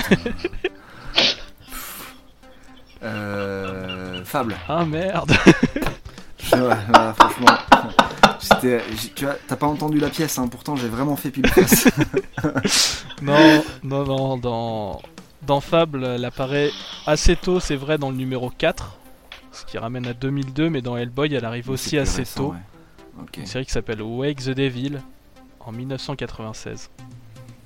Et celle de Dragon Ball, elle est arrivée avant Ouais, aussi, euh, ouais, fait la sorcière Baba, ouais. Tout à fait. Putain. Ch'ti, Mhm. qui est arrivé le premier Entre le démon Mephisto chez Marvel et le démon Néron chez DC. Non, mais c'est trop facile. Ah bah oui, mais peut-être pas pour lui. C'est pas bien. Non, pas pour moi. Tu vois je, je connais pas Néron. Il faut, il faut faire un peu de trash talk, c'est important. Oui, oui. Pour la, pour les- les- on appelle ça déstabiliser l'adversaire. Tu as raison. Parce que. Alors. euh. Bon, c'est long, hein. Ouais, ouais, je vais dire euh, d'ici. Tu dis, des- tu dis d'ici? Ouais. Perdu. C'est Mephisto qui est apparu vachement vachement avant puisqu'il est apparu en 1968. On parle du numéro 3 du Surfeur d'argent. Et Ah oui. Néron est un personnage plutôt récent en comparaison puisqu'il est apparu en 1995. On parle du numéro 11 de Manhunter. D'accord. Yanda. C'est moi. Oui. Alors c'est un peu ta dernière chance je crois pour au moins faire une égalité. Putain, moi. Oh putain, oh là là. T'en fais pas, je vais changer les dernières questions, je t'avais prévu la dure, donc sur la, sur, sur- sur la dernière je vais changer. Qui est apparu Voilà. en premier entre Superman et euh, Deadpool? Non, non. Alors, alors celle-là, t'as en- t'as encore celle qui était prévue à la base. Quel est le vampire qui est arrivé en premier? Entre Andrew Bennett de la série High Vampire chez DC et le Dracula de Marvel dans sa version moderne, c'est-à-dire de la série Tomb of Dracula. Et d'où ils font dans son apparition moderne Mais non, mais c'est des conneries ça. c'est vraiment un jeu de con. Putain, j'aime pas ce genre de truc. Ouais, Andrew Bennett, je reste fidèle. Euh, ouais, tu devrais pas, tu devrais pas. Mais parce que tout à l'heure j'ai dit Marvel et c'était pas lui. Faites chier, je me barre, c'est vraiment un jeu de con. Tu devrais pas parce que en effet c'est Marvel d'abord en avril 1972 donc pour Tomb of Dracula et pour DC c'est en mars 1981 donc dans la Maison des Mystères numéro 290 et en même temps voilà je suis un gros fan du Dracula de Marvel donc euh, voilà, c'est lui qui gagne c'est logique Ah bah, mais c'est ma faute. J'ai pas benché, tu vois, j'aurais dû me renseigner. ah sans doute ouais Toujours, c'est important. alors du coup je dis je te donne la question que j'estime plus compliquée on D'accord. va parler lycanthropie Et il va la trouver en plus, ce con, il va me, vraiment me faire passer pour une buse, quoi. Bah, Qui est face, arrivé face rayée ou face Qui est arrivé en premier Entre le loup-garou Werewolf by Night chez Marvel et le loup-garou ennemi de Batman, Anthony Lupus. J'adore ce blanc. C'est un silence qui sera gardé au montage. Lupus. Eh bien, tu as faux. Ouais. Werewolf by Night est né en 1972 dans le numéro 2 de Marvel Spotlight et Anthony Lupus en 1974 dans le numéro 255 de Batman. Voilà. Yanda C'est ta dernière chance de marquer un point. Il est temps de sauver Voilà. l'honneur. Putain. Qui est arrivé en premier? Entre le monstre de Frankenstein chez DC, qui est un héros, et le monstre de Frankenstein chez Marvel, qui est un méchant. Alors, je vais faire, je vais appliquer une logique euh, implacable. Mhm. Euh, puisque ma première, ma première intention, qui jusqu'à présent a toujours été la mauvaise, aurait été de dire le Frankenstein de DC, je vais donc te dire le Frankenstein de Marvel. Est-ce que du coup c'est pas ta première intention Qui de est dire arrivé que en tu premier. vas faire l'inverse de ta première intention? Le Frankenstein de Marvel est arrivé en premier, bien sûr. Eh ben tu as bon? Et voilà, Putain. je savais, putain, j'aurais dû faire ça au début, merde Parce qu'en fait, oui. Venez, on recommence, venez, on recommence. On efface, on, on- on fait comme si on n'avait pas fait et on recommence. Euh, donc en effet, oui, le Frankenstein de Marvel, il est né dans le numéro 7 du surfeur d'argent. Donc Mais en oui, je me souviens. 1969, tandis que chez DC, eh ben, le personnage il date de Grant Morrison. Et j'étais pas vieux, hein. en 69 j'étais pas vieux pourtant, mais je m'en souviens. Voilà, alors j'avais une dernière question qui est une question facultative. Est-ce que vous voulez que je la fasse? Bah, Alors, ah, ça tant dépend. qu'on y est. Est-ce que c'est la question bonus ou euh, celui qui répond a gagné et euh, voilà Alors ça, ça dépend du vainqueur, donc qui pour l'instant est Ch'ti, et si jamais il accepte de remettre en jeu. Vas-y, vas-y, soyons joueurs. Très bien, donc c'est ce genre de point là. Très bien. Alors. Alors je voulais pas forcément la faire, donc elle est un peu plus euh, costaud, je trouve. Il existe d'autres épouvantails dans le monde du comics. Qui est arrivé le premier Entre le démon de la terreur Stroman, chez Marvel, et les épouvantails, qui est une race d'hommes paille chez Zenescope. C'est à la... C'est à la rapidité là ce coup-ci. Vas-y, Zenescope. Zenescope, je dirais l'autre. L'autre. Voilà, bah parfait, on est départagés. Voilà. D'accord, donc j'ai Yanda qui dit chez Marvel, et je Ouais. dis chez Zenescope, et donc c'est Yanda qui gagne. C'est génial Super jeu Franchement, merci c'est un super jeu. Je vais passer un super moment. Merci beaucoup. Je tiens Ah, à, je me suis- à remercier euh, mes- mes- ma connaissance, euh, l'univers Marvel Ah, je et vois ça. évidemment les épouvantails. C'est ça. Ah, je me suis dit, il y a un piège parce que Zenescope ça paraît trop récent, alors ouais. du coup, il faut y aller dessus. Mais en même temps, euh, le Alors. Stroman, en fait, c'est un personnage qui a été remis au goût du jour il y a pas si longtemps que ça, mais qui en fait à la base était arrivé dans deux numéros en 1975, donc c'était là le piège. Évidemment. et, toi, Ch'ti, tu as sauté dedans. Eh non, mais-. Très bien, très bien, donc je vois que tu es à Alors, fond sur bah. l'univers Marvel du coup, Yanda. Tout à fait. Ouais, voilà, tout à fait. imposteur. Alors euh, ouais, c'est alors du coup moi je suis un peu triste parce que du coup je t'avais fait venir pour euh, parler euh, des imprints d'essai à la base. Alors si tu veux on peut parler des parler de Marvel, Marvel. si tu préfères. Ouais, ben voilà, ouais, je pense que ça serait effectivement un peu plus pertinent. Et puis comme ça, je pourrais faire une petite sieste. Très bien. Dans- euh, du coup ouais non on va te faire bosser quand même. hein. Voilà donc du coup on se retrouve euh, tout de suite pour le point sur les imprints d'essai.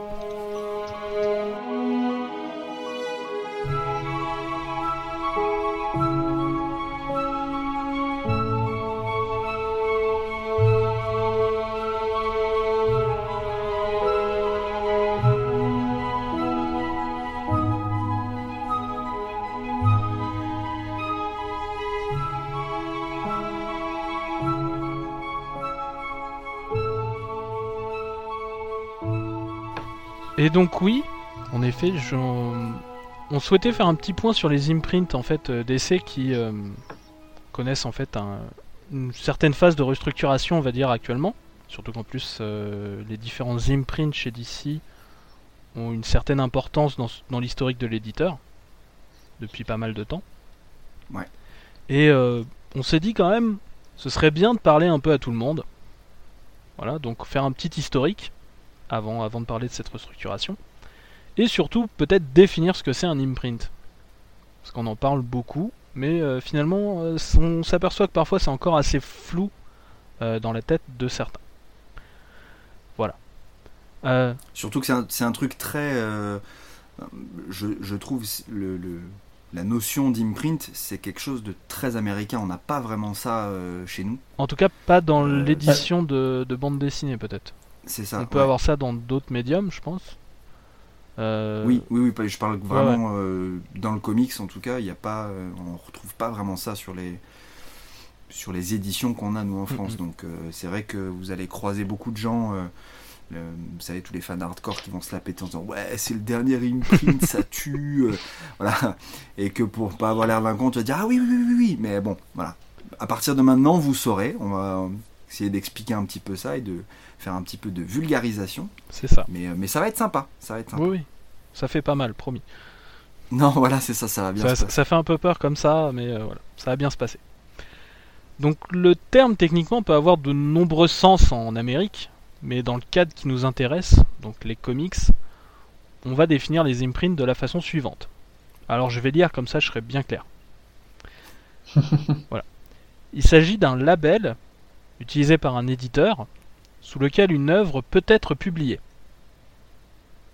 Un même éditeur peut avoir plusieurs imprints et utiliser donc ces différents labels pour toucher un public différent, voire même pourquoi pas en faire des marques.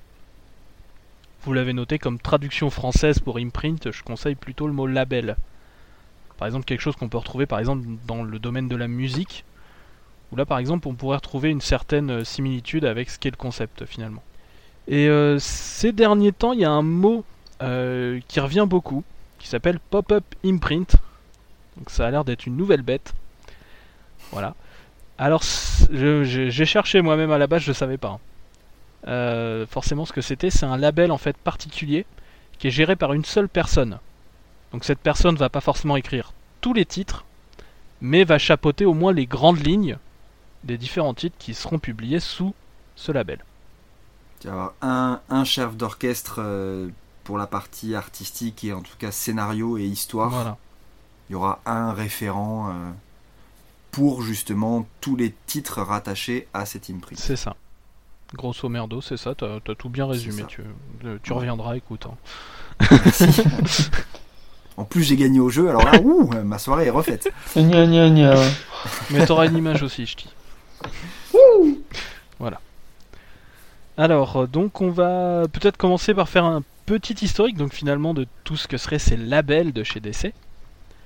Euh, Est-ce que tu veux commencer, Yanda? Eh bien, écoute, avec Eh plaisir. bien, vas-y. Euh, alors juste, je vais commencer par dire un truc pour ceux qui connaissent un petit peu, ou même ceux qui ne connaissent pas. Euh, comme l'idée c'est de faire l'histoire de DC de façon euh, transverse, et donc on va partir de euh, 34, C'est ça. avant la naissance même de DC. Il vaut mieux Euh, commencer par on- le commencement, ce sera toujours un bon Voilà. début. c'est mieux de commencer par le début. Si on commence par la fin, ça spoil et tout, c'est chiant. Mais euh, par contre, on, on va vraiment focaliser. Alors tu me dis si je me trompe, SN, Mhm. mais on va focaliser sur quelques imprints les plus importants et les plus emblématiques. Euh, oui, on va, on va, que, on va euh, passer en vitesse sur certains. Le chef m'a dit on a que 30 minutes pour la rubrique, donc euh, tu te calmes, on fera pas en détail tous les imprints qu'il y a. Alors j'ai mais, fait plus court pour Awa pour que tu aies un peu plus de temps normalement. Merci, je reviendrai. mais, euh, voilà, du coup, l'idée c'est de, balayer. Ça sera, ça va pas être une liste exhaustive euh, et, euh, et hyper détaillée. L'idée c'est d'éclaircir un petit peu le concept de l'imprint et en l'illustrant au travers de DC parce que ben, c'est en l'occurrence un bon exemple et un bon support pour ça. Mais voilà, on va essayer de balayer tout ça. Mm, mm. Et donc, pour le commencement, d'ici, euh, le début. Euh, d'ici, au début, ne s'appelait pas d'ici. Euh, L'éditeur s'appelait. Ouais, c'est ça. C'était NAP. Euh, et pas New African Poet pour les trentenaires amateurs de rap français. Euh, Elle mais- celle-là. elle est belle, hein, celle-là. mais euh, mais c'était donc le- la, la maison, l'édition. Putain, j'en perds mes mots. Euh, l'édition s'appelait National Allied Publications. Et elle a donc été fondée en 1934. Euh, le, alors, la, la compagnie a publié euh, plusieurs comics. Le plus, alors celui que moi je connais le plus, c'est euh, New Comics, Mhm. qui a été un des, un des premiers euh, ouais. de, de mémoire. Euh, Avec New qui Fun. ensuite est devenu. Voilà, avec New Fun, merci. Et, euh, et ensuite, euh, Adventure Comics. Euh, More Fun. mm, More Fun, parce que, Parce que, toujours plus voilà, de fun. le, le fun, c'est important. Euh, à côté de ça, on a eu le- un autre petit, euh, plus petit euh, éditeur Mhm. qui était euh, All American Publications. Euh, alors eux euh, sortaient en termes de titres, j'essaie de euh, de retrouver euh, va- la principale publication. Bah, du coup, on va être euh, sur euh, All American Comics, Flash Comics, All Star. Comics, Fashion Comics. Voilà, c'est un éditeur qui est arrivé en 1938, je crois. C'est bien possible, j'ai plus la date en tête. Et on a après enfin le troisième et dernier larron de notre trinité, euh, Detective Comics Incorporated, ça. euh, qui, euh, qui a donc vu le titre phare en tout cas de son nom, Detective Comics. Euh, et en fait, la naissance de DC Comics euh, résulte de la fusion entre ces trois éditeurs. C'est ça. Euh, fusion qui est en fait un rachat, parce qu'on en parlait en plus cet après-midi en préparant ce podcast. Euh, le big boss en fait de euh, DC Comics, Monsieur Dorenberg, qui a priori était un monsieur plutôt farfelu. Donenfeld, pardon. Et a racheté All American et euh, National Alors en fait, euh, pour, euh, pour être un peu plus précis, euh, en fait, euh, donc euh, Detective Comics était en fait fondé à la base par Donenfeld et Leibowitz. Euh, ils ont racheté donc National Allied Publication donc du major Malcolm Wheeler Nicholson qui avait un peu tout lancé. Euh, c'est une série, et enfin, c'est la maison d'édition était en fait euh, tombée tout à fait en banqueroute et tout ça. Et en fait, euh, Leibowitz euh, avait un peu plus euh, d'idées de, de grandeur et en fait euh, a en fait amené un certain Gaines dans l'affaire, qui ensuite lui est parti et a fondé All American. Voilà, c'est comme ça que les trois se sont formés. Grosso merdo. Et pour ensuite re- arriver à DC Comics. C'est ça. Qui depuis est devenu notre éditeur favori et aimé de tous. C'est ça. Et donc là, normalement, on met une petite musique russe, c'est ça? C'est ça exactement, tout à fait. Dans DC Comics. Voilà. Da. Et on se lève et on met la main sur le cœur et euh, tous ensemble. Très bien. Euh, je vois que tu auras ta place dans les Red Rockets.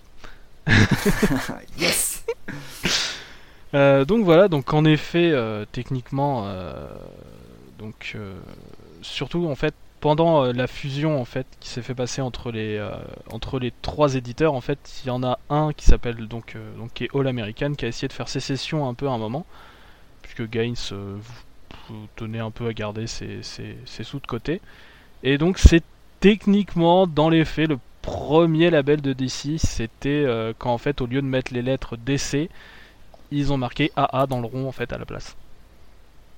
Voilà, parce que c'est à ça qu'on reconnaît, enfin qu'on reconnaît. En tout cas, c'est à ça aussi qu'on peut identifier un imprint, c'est que euh, l'imprint va apposer son nom sur la couverture. C'est ça.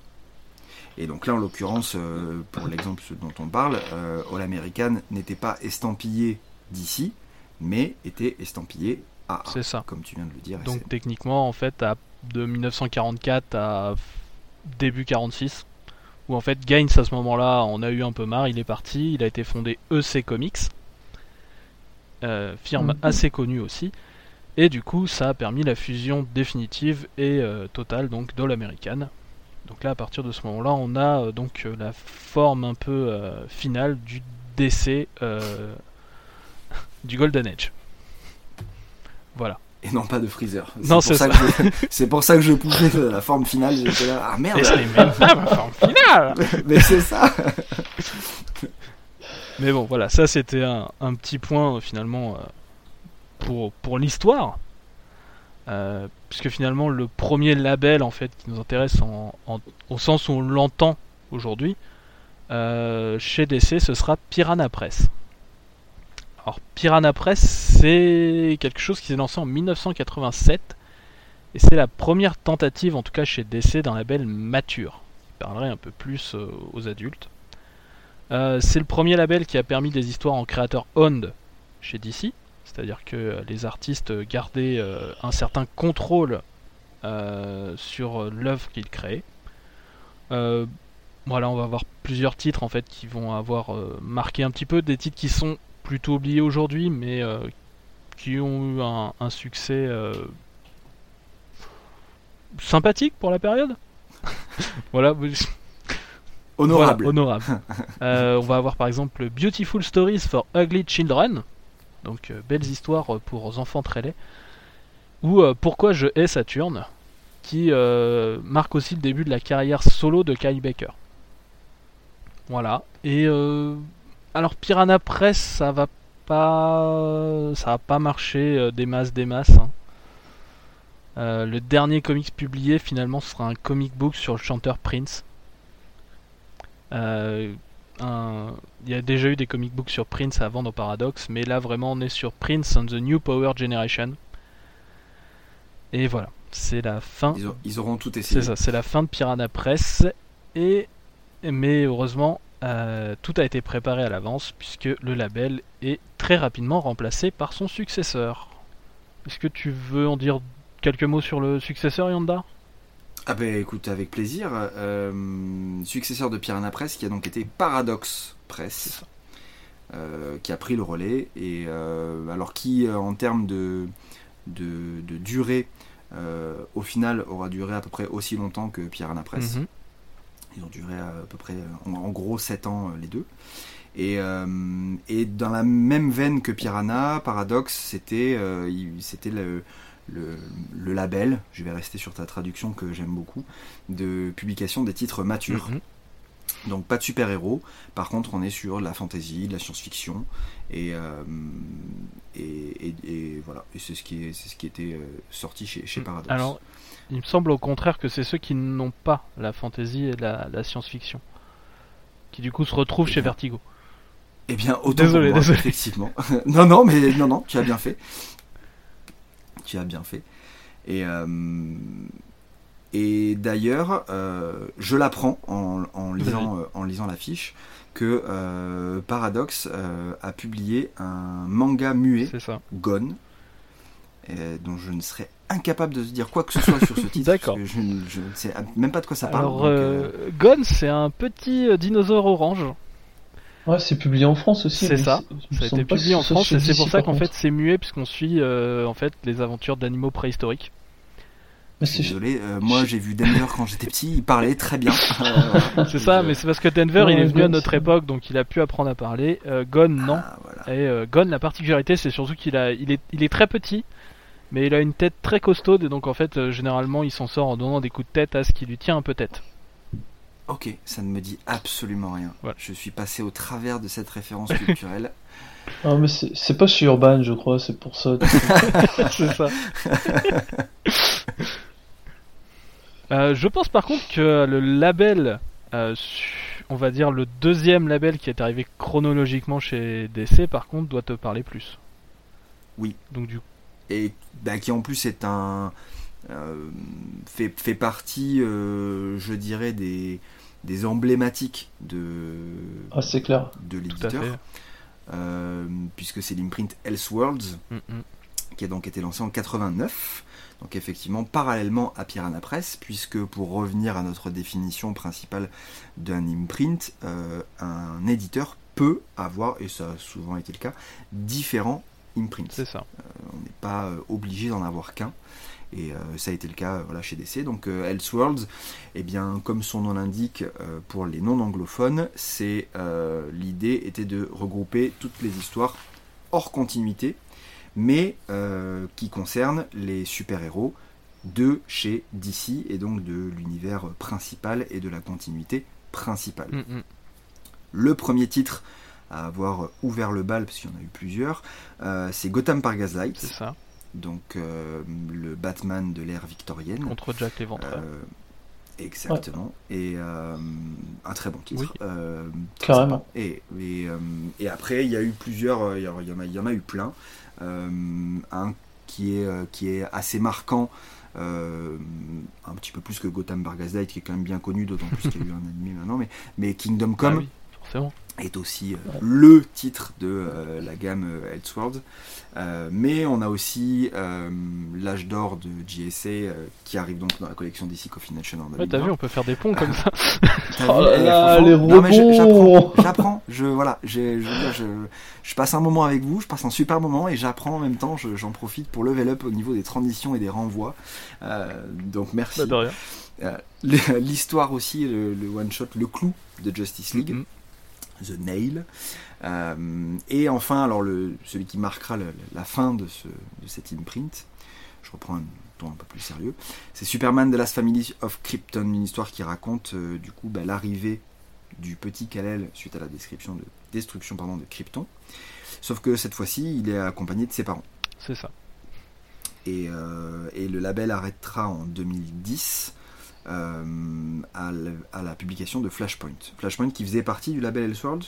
Non, non, non. je, non, ouais, c'est Non. euh, c'est la, le- la sortie de, de cet euh, event, du coup, rattaché à la continuité, et à sa conclusion, la naissance donc des- de l'univers New 52, qui marquera la fin de cet imprint Elseworlds. On a en fait plusieurs labels qui sont morts en fait euh, au niveau de 2010 en fait avec euh, donc euh, une restructuration au niveau des titres, donc euh, au niveau de la continuité avec Flashpoint, mais aussi derrière avec euh, la transformation de DC en DC Entertainment. Voilà. Qui rabat certaines cartes et qui a arrêté pas mal de labels. Euh, en label suivant chronologiquement, c'est un label très très court, donc on va arriver plutôt rapidement dessus. Il a duré donc deux ans, de 1991 à 1993. C'est une tentative de créer un, un univers super-héroïque en collaboration avec Archie Comics, qui possède aussi, euh, donc il n'y a pas que Archie et euh, les petits romances, euh, voilà, les milkshakes et tout ça. Il y a aussi des super-héros, et notamment par exemple l'inspiration de Captain America qui est The Shield, ou encore d'autres choses. Enfin voilà, l'idée c'était donc de remettre ces super-héros au goût du jour puisque Archie ne les faisait pas vivre et aussi de permettre de faire en sorte que euh, ce label en fait devienne une espèce de pépinière de talent donc euh, révéler euh, donc de nouveaux artistes. Ça n'a pas vraiment marché. Voilà. Il y a eu il y a une tentative de une dernière tentative en fait de faire revivre le label en 93 avec un crossover écrit par Mark Wade mais voilà, même ça ça n'a pas marché et ils ont arrêté les frais. Voilà.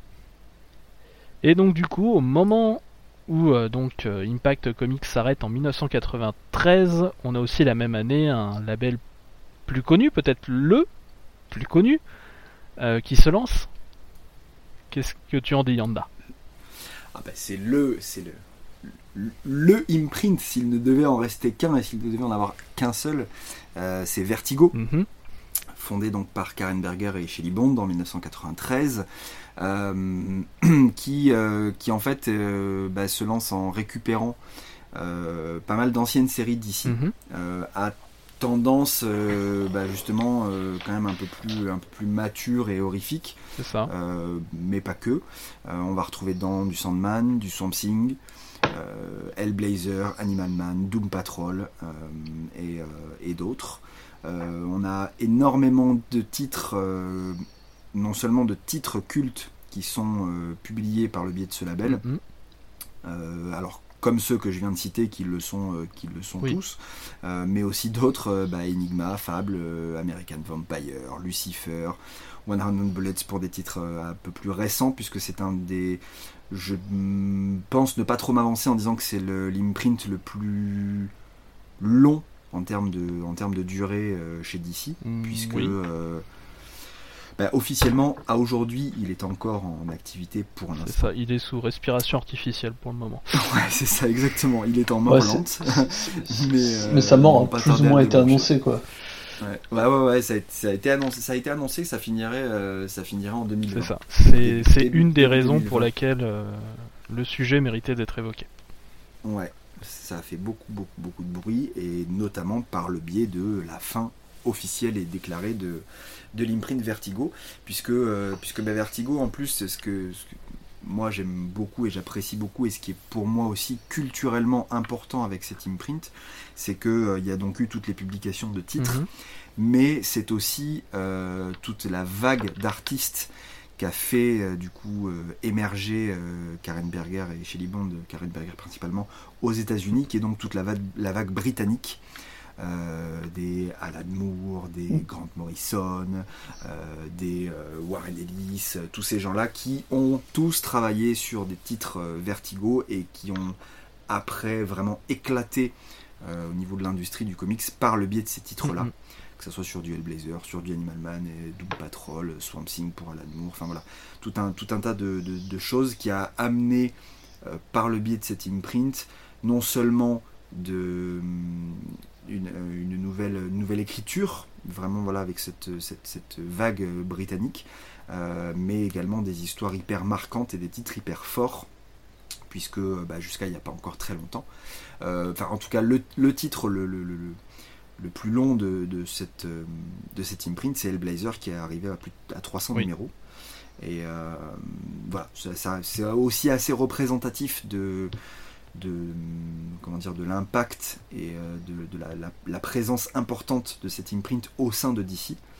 Euh, c'est que voilà, il a, il a su euh, faire parler de lui en bien, il a su apporter quelque chose au médium avec des titres et des artistes et tout un tas de choses qui font que je pense, même si c'est déjà un petit peu le cas parce qu'il a perdu de sa verve, mais c'est quelque chose qui manquera à DC. Très clairement. Euh, Ça, ça avait une bonne vibe euh, indé quand même, euh, enfin sur les différents C'était- titres à ouais, chaque fois dans, le- dans Vertigo, c'était effectivement, ouais, c'était effectivement, euh, c'est effectivement, c'était connu pour ça. C'était, c'était le l'indé de chez DC, on va dire quoi. C'est vraiment, euh, il y avait, euh, bah, il y avait tout, tout ce côté que tu ne retrouves pas et que tu ne peux pas retrouver euh, de, de facto parce que c'est Mm. pas adapté au contenu de la Mm, mm. ligne éditoriale principale. Mais euh, voilà, Vertigo a, a amené euh, tout un tas de choses hyper importantes et qui, pour moi, à ce qui a été annoncé, mais on en reviendra, on y reviendra sûrement après, la restructuration dont tu parlais SN en 2020 de, de DC. Ben, effectivement, il n'y a plus de place pour Vertigo. C'est ça. Et c'est pour ça qu'il est officiellement clôturé. Mais pour moi, il n'y a plus de place non plus pour ces titres. C'est en tout cas compliqué, quoi. Je- pense quand même que certains titres vont, vont rester. euh, voilà, les, les titres qui étaient liés à DC. Je pense que tout ce qui va être Sandman, on voit toujours des annonces dessus. euh, Swamp Thing, Hellblazer. Ouais, ils ont eu leur micro, leur micro. Enfin, pour Sandman, a eu Oui, son oui. micro, euh, son micro univers euh, rattaché. Mhm. et, mais, euh, mais c'est vrai que Mais en effet, on va, on va perdre tout ce qui va être, euh, par exemple, les choses qui étaient vraiment en dehors, comme Fable, comme American Vampire, Enigma, tout ça. Qui... Et il y a plein de titres qui, euh, mais je crois d'ailleurs en plus que c'est le cas pour American Vampire, qui sont redirigés logiquement, bon je déborde un peu mais on, on y reviendra, mais euh, je- qui sont redirigés vers le Black Label, Mhm. et pour moi c'est pas la même chose. Oui. Et ça ne pourra pas être la même C'est chose. ça, mais, Donc, euh, euh, voilà, je- Mais tu sens bien que du coup, euh, clairement, Vertigo va s'arrêter déjà avec ce, ce, ce genre, ce genre de redirection. Puisqu'en fait, Vertigo était celui qui récupérait, quand un label s'arrêtait, généralement récupérait ce qui était le plus prometteur. Le fait qu'on Oui. retire des séries à Vertigo, c'est enfin, quelque chose que je trouve très fort en termes de signe. Mm, mm, ça pue. C'est ça. Euh, par exemple, euh, la mort de certains labels a pu lui faire récupérer certaines de ses pépites, par exemple euh, Transmétropolitan ou ce, ce genre de titres qui étaient à la base chez d'autres labels et qui sont finalement arrivés ensuite chez Vertigo.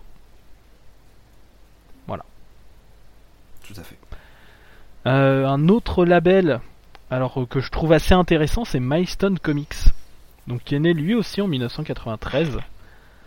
Euh, c'est un label qui est fondé par des Afro-Américains, donc qui trouvaient que, eh bien, les minorités étaient finalement assez peu représentées dans les comics. Il y a eu plusieurs titres, hein, Milestone. On peut pas tous les citer. Je dirais qu'il y en a deux qui sont à citer. Peut-être Icon, euh, donc qui est en fait euh, un Superman noir en fait qui est issu de l'esclavage, euh, mais du coup qui va garder vraiment le, côté noble en fait de, Superman et son côté humaniste et peut-être parfois un peu réac aussi. Et aussi donc un autre personnage qui est sans doute beaucoup plus connu, qui s'appelle Static. Vous connaissez peut-être un peu mieux sous le nom de Static Shock donc qui est à la base un jeune de 15 ans qui lui lorgne plus quand même du côté de Spider-Man. Euh, malheureusement, bah, on a, dans les années 90, il y a la chute d'un certain marché euh, du comics qui va entraîner en fait la fin des comics Milestone. Euh, donc euh, qui va s'arrêter en 1997. La plupart des séries sont arrêtées en plein cliffhanger. J'en ai lu certaines, je vous avoue que c'est assez frustrant. Et euh, du coup, la société euh, Media en fait s'est depuis euh, plus intéressée en fait à faire des adaptations, d'où les différentes séries Static Shock euh, qui ont pu voir le jour. Voilà. Et puisque le personnage, le personnage de Static Shock, justement, il a été après réintégré, alors, pas forcément dès la fermeture, mais ça fait partie des personnages euh, imprint qui ont été euh, intégrés à l'univers d'ici, notamment au moment des New 52, si je ne dis pas de bêtises. Euh, Euh, je crois qu'il a dû apparaître aussi avant, mais avec d'autres personnages. Il y a eu un crossover avec avec une, une intrigue en fait de Superman où justement les, les deux univers s'étaient croisés le temps de 2-3 numéros. Ok. Voilà. Je crois, je sais, je sais plus c'était. Enfin, il y avait Metropolis dans le nom, merde, j'ai oublié. D'accord. Désolé. Non, mais voilà, c'était c'était tout. euh, Eh ouais, là, je, je n'ai, je l'ai plus en tête. C'est dommage. C'est dommage. Et donc euh, ensuite le l'imprint suivant. On est sur Helix. Euh, donc c'est un un label qui en fait à la base devait s'appeler Matrix. Et ça aurait quand même été vachement plus la classe. C'est ça, seulement il se lance en 1996 et il entend parler d'un petit film qui serait en préparation à Hollywood. Et donc du coup finalement il va s'appeler Helix comme en fait l'hélice d'ADN. Parce que du coup bah il se veut un imprint qui se. enfin un label qui se, se concentre surtout sur la science-fiction. Et au bout de deux ans, il y a certains des titres qui vont continuer, puisqu'ils s'arrêtent en 1998, et euh, les titres les plus prometteurs donc, vont aller chez Vertigo, dont notamment donc, Transmétropolitane. Voilà, voilà. Euh, Yanda, est-ce que tu veux nous parler du prochain? Amalgame, Ouais. le fameux, el fameux amalgame. El famoso. euh, el famoso, c'est ça. Amalgame Comics, qui, euh, eh ben, pareil comme Elix, c'est à peu près à la même, à la même période, puisque on est sur 96-97. C'est ça Euh, un label que euh, beaucoup de jeunes lecteurs euh, euh, trépignent aujourd'hui d'avoir euh, en disant ah, ça serait trop bien de faire un crossover entre Avengers et Justice League et les vieux cons que nous sommes leur disent bah tu sais ils l'ont fait en 96 Ouais, de mon Euh, temps c'est ça. À mon époque, petit con, on l'a eu. Euh, C'était donc voilà, c'est ça le label qui a proposé des titres de, de- de fusion entre des personnages d'ici et Marvel. Euh, Il y a eu 24 comics en tout sous amalgame et euh, voilà, ça avait des, des résultats. Peut dire assez, euh, assez farfelus. Euh, Lobo de Duck, Iron Lantern, euh, mais aussi Bruce Wayne en agent du Shield. Ah, mais c'est trop bien. Spider-Boy. Ah, c'est- Ça, je pense aujourd'hui, ça a en plus le, le- comment dire, le, le côté, le côté kitsch Oui. qui du coup euh, vient rajouter encore plus, euh, effectivement, euh, je sais pas, à la, à la- à la- à la vague des titres amalgames, et ce qui fait que je pense que même si, si effectivement ça ressortait aujourd'hui, je pense que ça marcherait. Oui, mais de Euh, toute façon, tu fusionnes euh, Batman et Wolverine, euh, c'est obligé que obligé Voilà. que ça marche. Il s'appelle il s'appelle D- Darklo pour ceux qui sont curieux. Les griffes de la nuit, pour ne pas confondre avec un autre grand brûlé. Ce podcast est plein de références pour les vieux, je vous préviens. Ah, mais il y avait Comics enfin Chris de Comics Race qui avait fait un- un- une bonne vidéo sur, sur Amalgam. Amalgam. Sur tout à Amalgam, fait. ouais, exact. Tout à fait. Et d'ailleurs, Chris, si jamais tu veux, tu peux faire aussi une très bonne vidéo sur le label suivant, je pense, qui s'appelle Tangent Comics, euh, qui techniquement n'est, pour l'instant, on ne sait pas trop s'il est s'il est mort ou pas. En tout cas, il bouge plus depuis 2008. Il est né en Des labels comme ça. 1998. On, on l'a vu bouger en 2008 et depuis, on n'a plus de nouvelles. Alors, Tangent. Comics, ce serait peut-être la première version euh, d'un pop-up imprint euh, chez DC. Parce qu'en fait, c'est des versions alternatives des super-héros, euh, mais qui sont basées tous sur des concepts d'un seul homme, c'est-à-dire Dan Jurgens. Voilà, le, le monsieur qui a voulu faire tuer Superman. Et qui a créé Booster Gold. Voilà. Du coup, Ça rééquilibre la balance. c'est ça, c'est ça. Euh, donc en fait, d'abord, on a eu plein de séries en one shot en fait, euh, qui étaient publiées en fait dans des dans des temps morts de l'éditeur en fait. À la base, c'était euh, vraiment on publiait une série qui s'appelle The Atom et on t'explique que ce que serait The Atom dans cet univers-là. Euh, par exemple, The Flash, c'est une jeune fi- c'est une jeune adolescente hyperactive, ce genre de choses. Et euh, donc c'était un peu publié dans les temps morts de l'éditeur. Et en fait, ils ont commencé à réapparaître au moment d'Infinite Crisis en fait. On les a vus réapparaître, forcément on parle de délire de multivers, donc euh, voilà. Donc du coup ils se sont dit tiens on va les ressusciter. En 2008 ils ont eu leur première série en fait en 12 numéros. C'est donc euh, Tangent Comics, euh, le règne de Superman. Puisque forcément, euh, voilà, dès qu'on parle d'univers alternatif, Superman, il a de bonnes chances d'être méchant. C'est comme ça, c'est une règle. Voilà. Et depuis, bah, plus de nouvelles. Mais euh, il y a des concepts de personnages qui sont assez intéressants, notamment euh, Green Lantern en fait, qui est une femme qui serait morte en fait et que dans la lanterne peut ressusciter les gens en fait ou ce genre de choses. Euh, en termes de relecture des euh, possibilités en fait euh, de héros d'essai, c'est vraiment quelque chose que je, trouve toujours intéressant. Voilà. Et ça me met le doute, je sais pas si du coup, mais j'ai l'impression parce que ça me, ça me rappelle quelque chose, je sais pas si les héros de cette imprint là ont pas été intégrés par Morrison sur une des terres Si, du si, si. multivers. J'ai euh, j'ai un très très bon souvenir de voir justement euh, Green- la Green Lantern avec la lanterne. C'est ça, ouais. Oui, oui. C'est notamment ça qui me, qui me fait, euh, qui me fait tiquer. fait. Je, je ne sais plus le numéro de la Terre, mais du coup c'est bien l'univers euh, Tangent. Yes. Voilà. D'accord. En parlant de terres qui se sont rajoutées.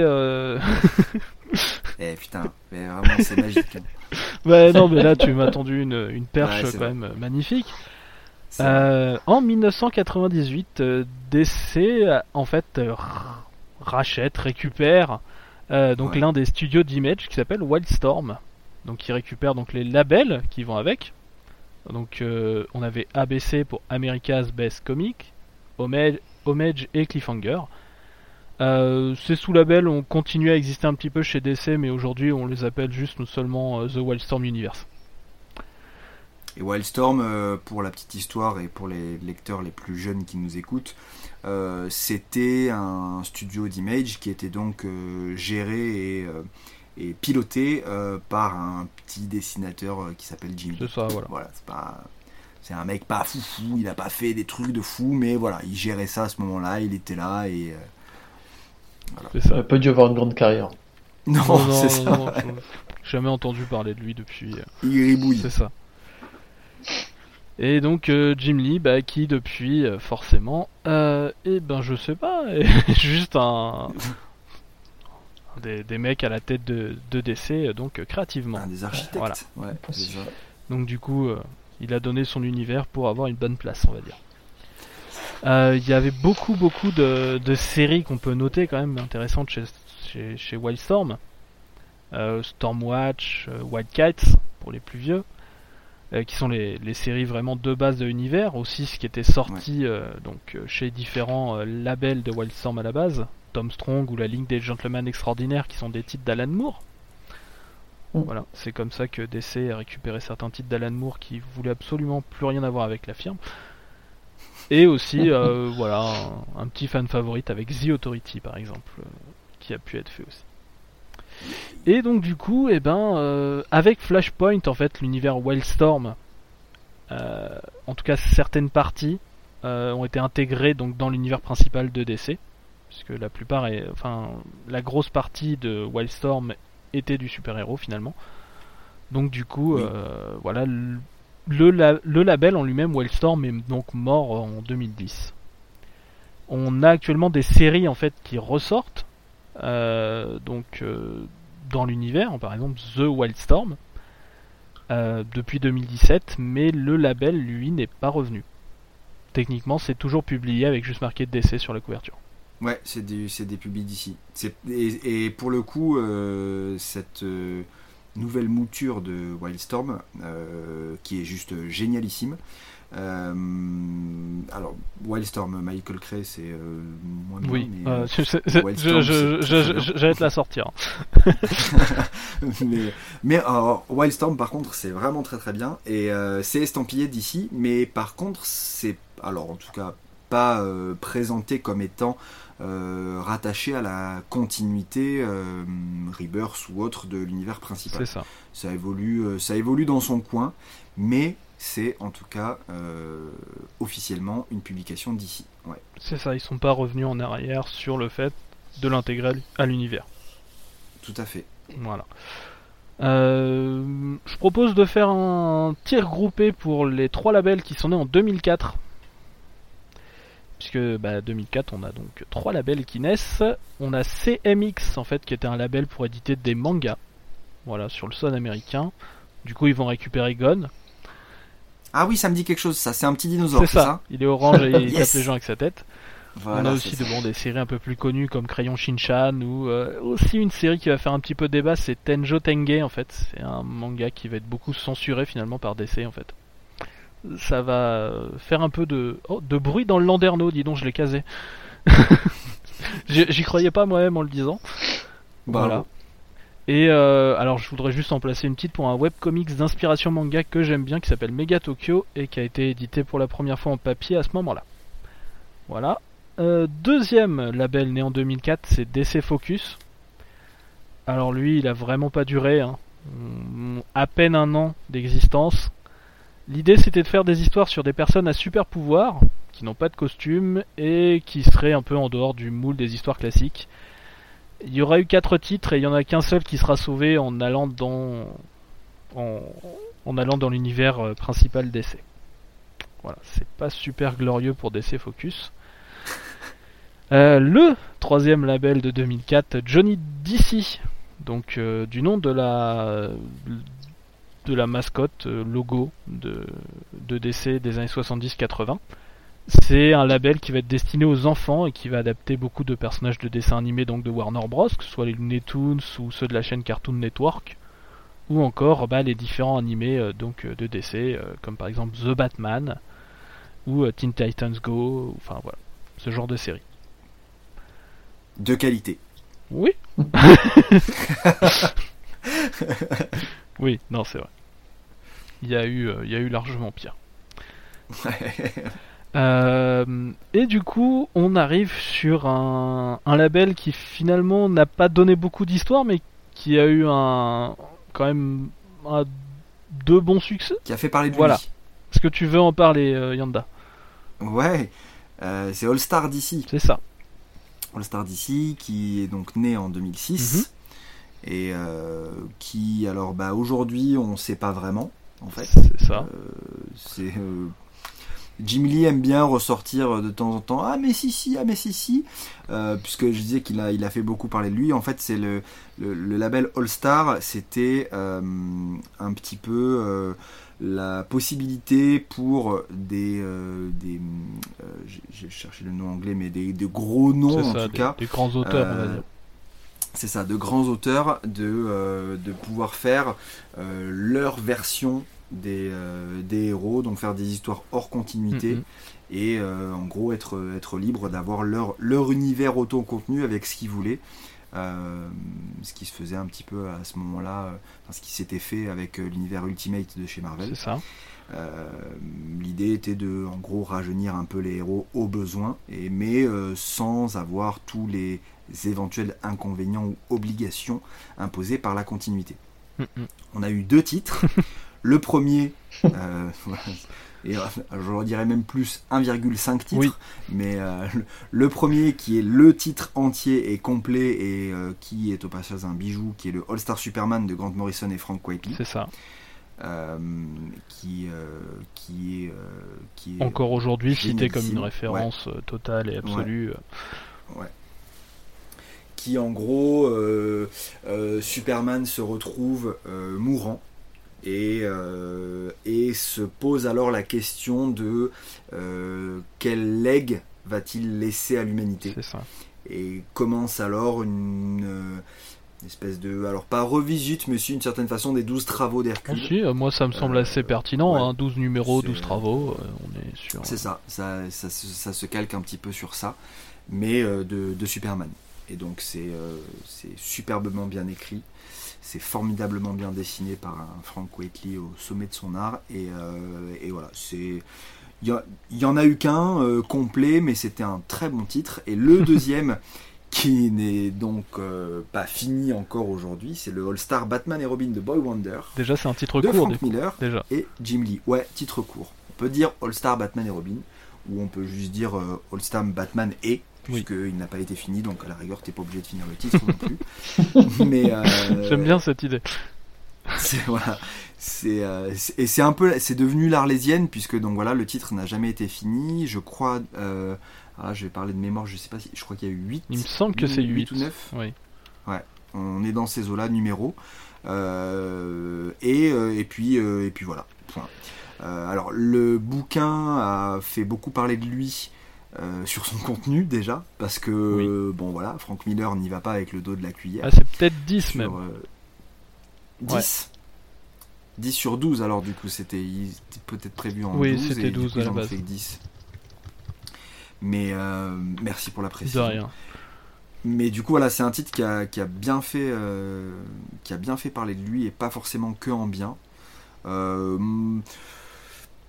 pour l'avoir lu, je, pff, ouais, il y a à boire et à manger, quoi. On va dire, c'est, euh, il y, a, il y a des choses qui moi m'ont- fait beaucoup rire dedans.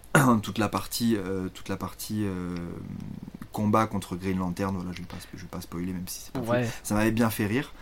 Euh, Il y a des choses qui sont beaucoup moins, beaucoup moins intéressantes et beaucoup plus réac, on va dire. C'est pas, c'est pas la meilleure les- période de Frank Miller. Non, voilà, c'est pas, c'est pas. C'est pas encore la pire absolue. Mais, Mais euh, bon, voilà, il- On est sur une pente descendante, quoi. Il, est en, il est en chemin, hein, très clairement. Il a, ça, il, déjà tourné le, le volant, il n'y a plus qu'à attendre. hein. exactement, exactement. Et euh, et il y a si, il y a, il y a un, il y a un truc qui m'a bluffé, mais plus par le- sur ce bouquin. Mais du coup, c'est pas l'œuvre de Frank Miller, c'est plus l'œuvre de Jim Lee, Mm. Euh, mais qui en plus est une jolie euh, prouesse éditoriale. C'est que tu, tu as en fait dans cette œuvre-là un plan sur 7 pages de Jim Lee qui représente la Batcave. Oui.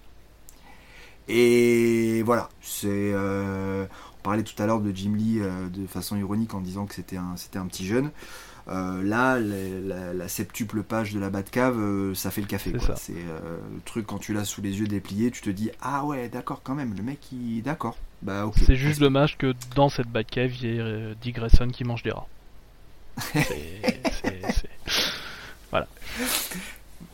Mais donc le titre n'a jamais été fini et c'est c'est l'arlésienne euh, courante euh, quand on pose la question à Jim Lee. il dit, Ah mais si si, euh, euh, si si, il est encore en train de bosser dessus ou alors c'est fini, il n'y a plus qu'à les Voilà. dessiner ou on attend le bon moment ou voilà. C'est pour euh, ça que techniquement ce label est techniquement toujours en vie. Mais voilà, il n'y a pas eu de Ouais. fin actée. euh, et quand on lance Jimmy sur le sujet, il dit oui, oui, euh, oui, oui, on aimerait, on adorerait pouvoir le finir. Donc voilà. ça fait plus de et 10 à- ans puisque euh, ça Ouais. date depuis 2008 en fait le dernier soubresaut. C'est ça. Et par Euh. contre, il y avait d'autres d'autres titres qui étaient Mhm. euh, qui avaient été annoncés. Un All Star Batgirl par Geoff Jones et un All Star Wonder Woman par James Robinson, si je dis pas de C'est ça avec Adam Hughes aussi au dessin.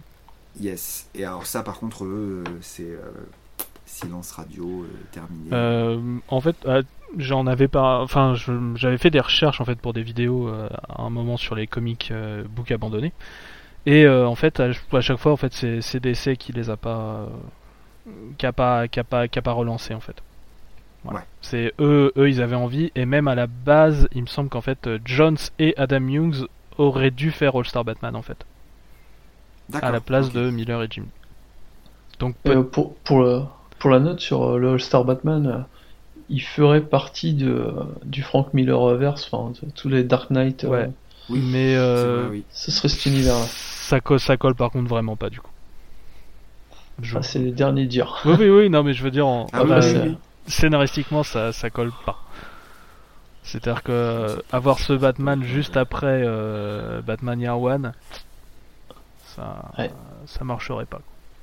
Non, ouais, ça pose effectivement plein, plein, plein d'incohérences euh, à plein de niveaux différents Mm. d'ailleurs. Voilà pour All Star d'ici. Tout à fait. Euh, en 2007, on a eu un label qui s'appelle Minx, euh, qui voulait se tourner vers les adolescents, et voire même vers les adolescentes.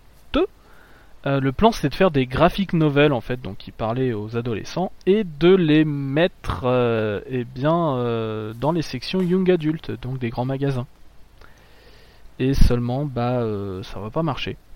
Les grands magasins vont pas les ranger là et du coup bah, le label va mourir du coup l'année d'après. C'est un peu triste.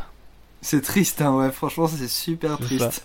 Après il y a eu des bons graphic novels, on a eu The Plain James ou The New York 4 qui a connu du coup une suite en dehors du label Minx sous le nom de The New York 5.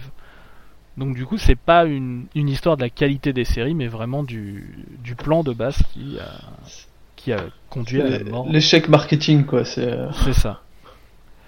tu ne dis pas aux grands magasins ce qu'ils doivent faire. C'est C'est un peu ça. Mais déjà, je, on, voit une envie de sortir peut-être euh, du marché direct.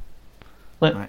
Quelque chose qu'on retrouve encore, euh, bah, par exemple actuellement avec le fait de faire des, des comics chez Walmart, où là apparemment c'est peut-être plus simple de pouvoir se montrer. Mm. Euh, toujours en 2007, on a eu une euh, quelque chose que j'aime assez, c'est Zuda Comics. C'était un label qui a essayé de publier en fait d'abord en papier beaucoup de webcomics et qui ensuite est devenu un site internet en fait où tout le monde pouvait poster ses œuvres en ligne et il y avait un système pour voter et les œuvres les plus appréciées en fait étaient publiées ensuite en papier. Et euh, donc ce label lui mourra en 2010 donc toujours dans le plan de restructuration dont j'ai parlé donc qui euh, amène DC à devenir DC Entertainment.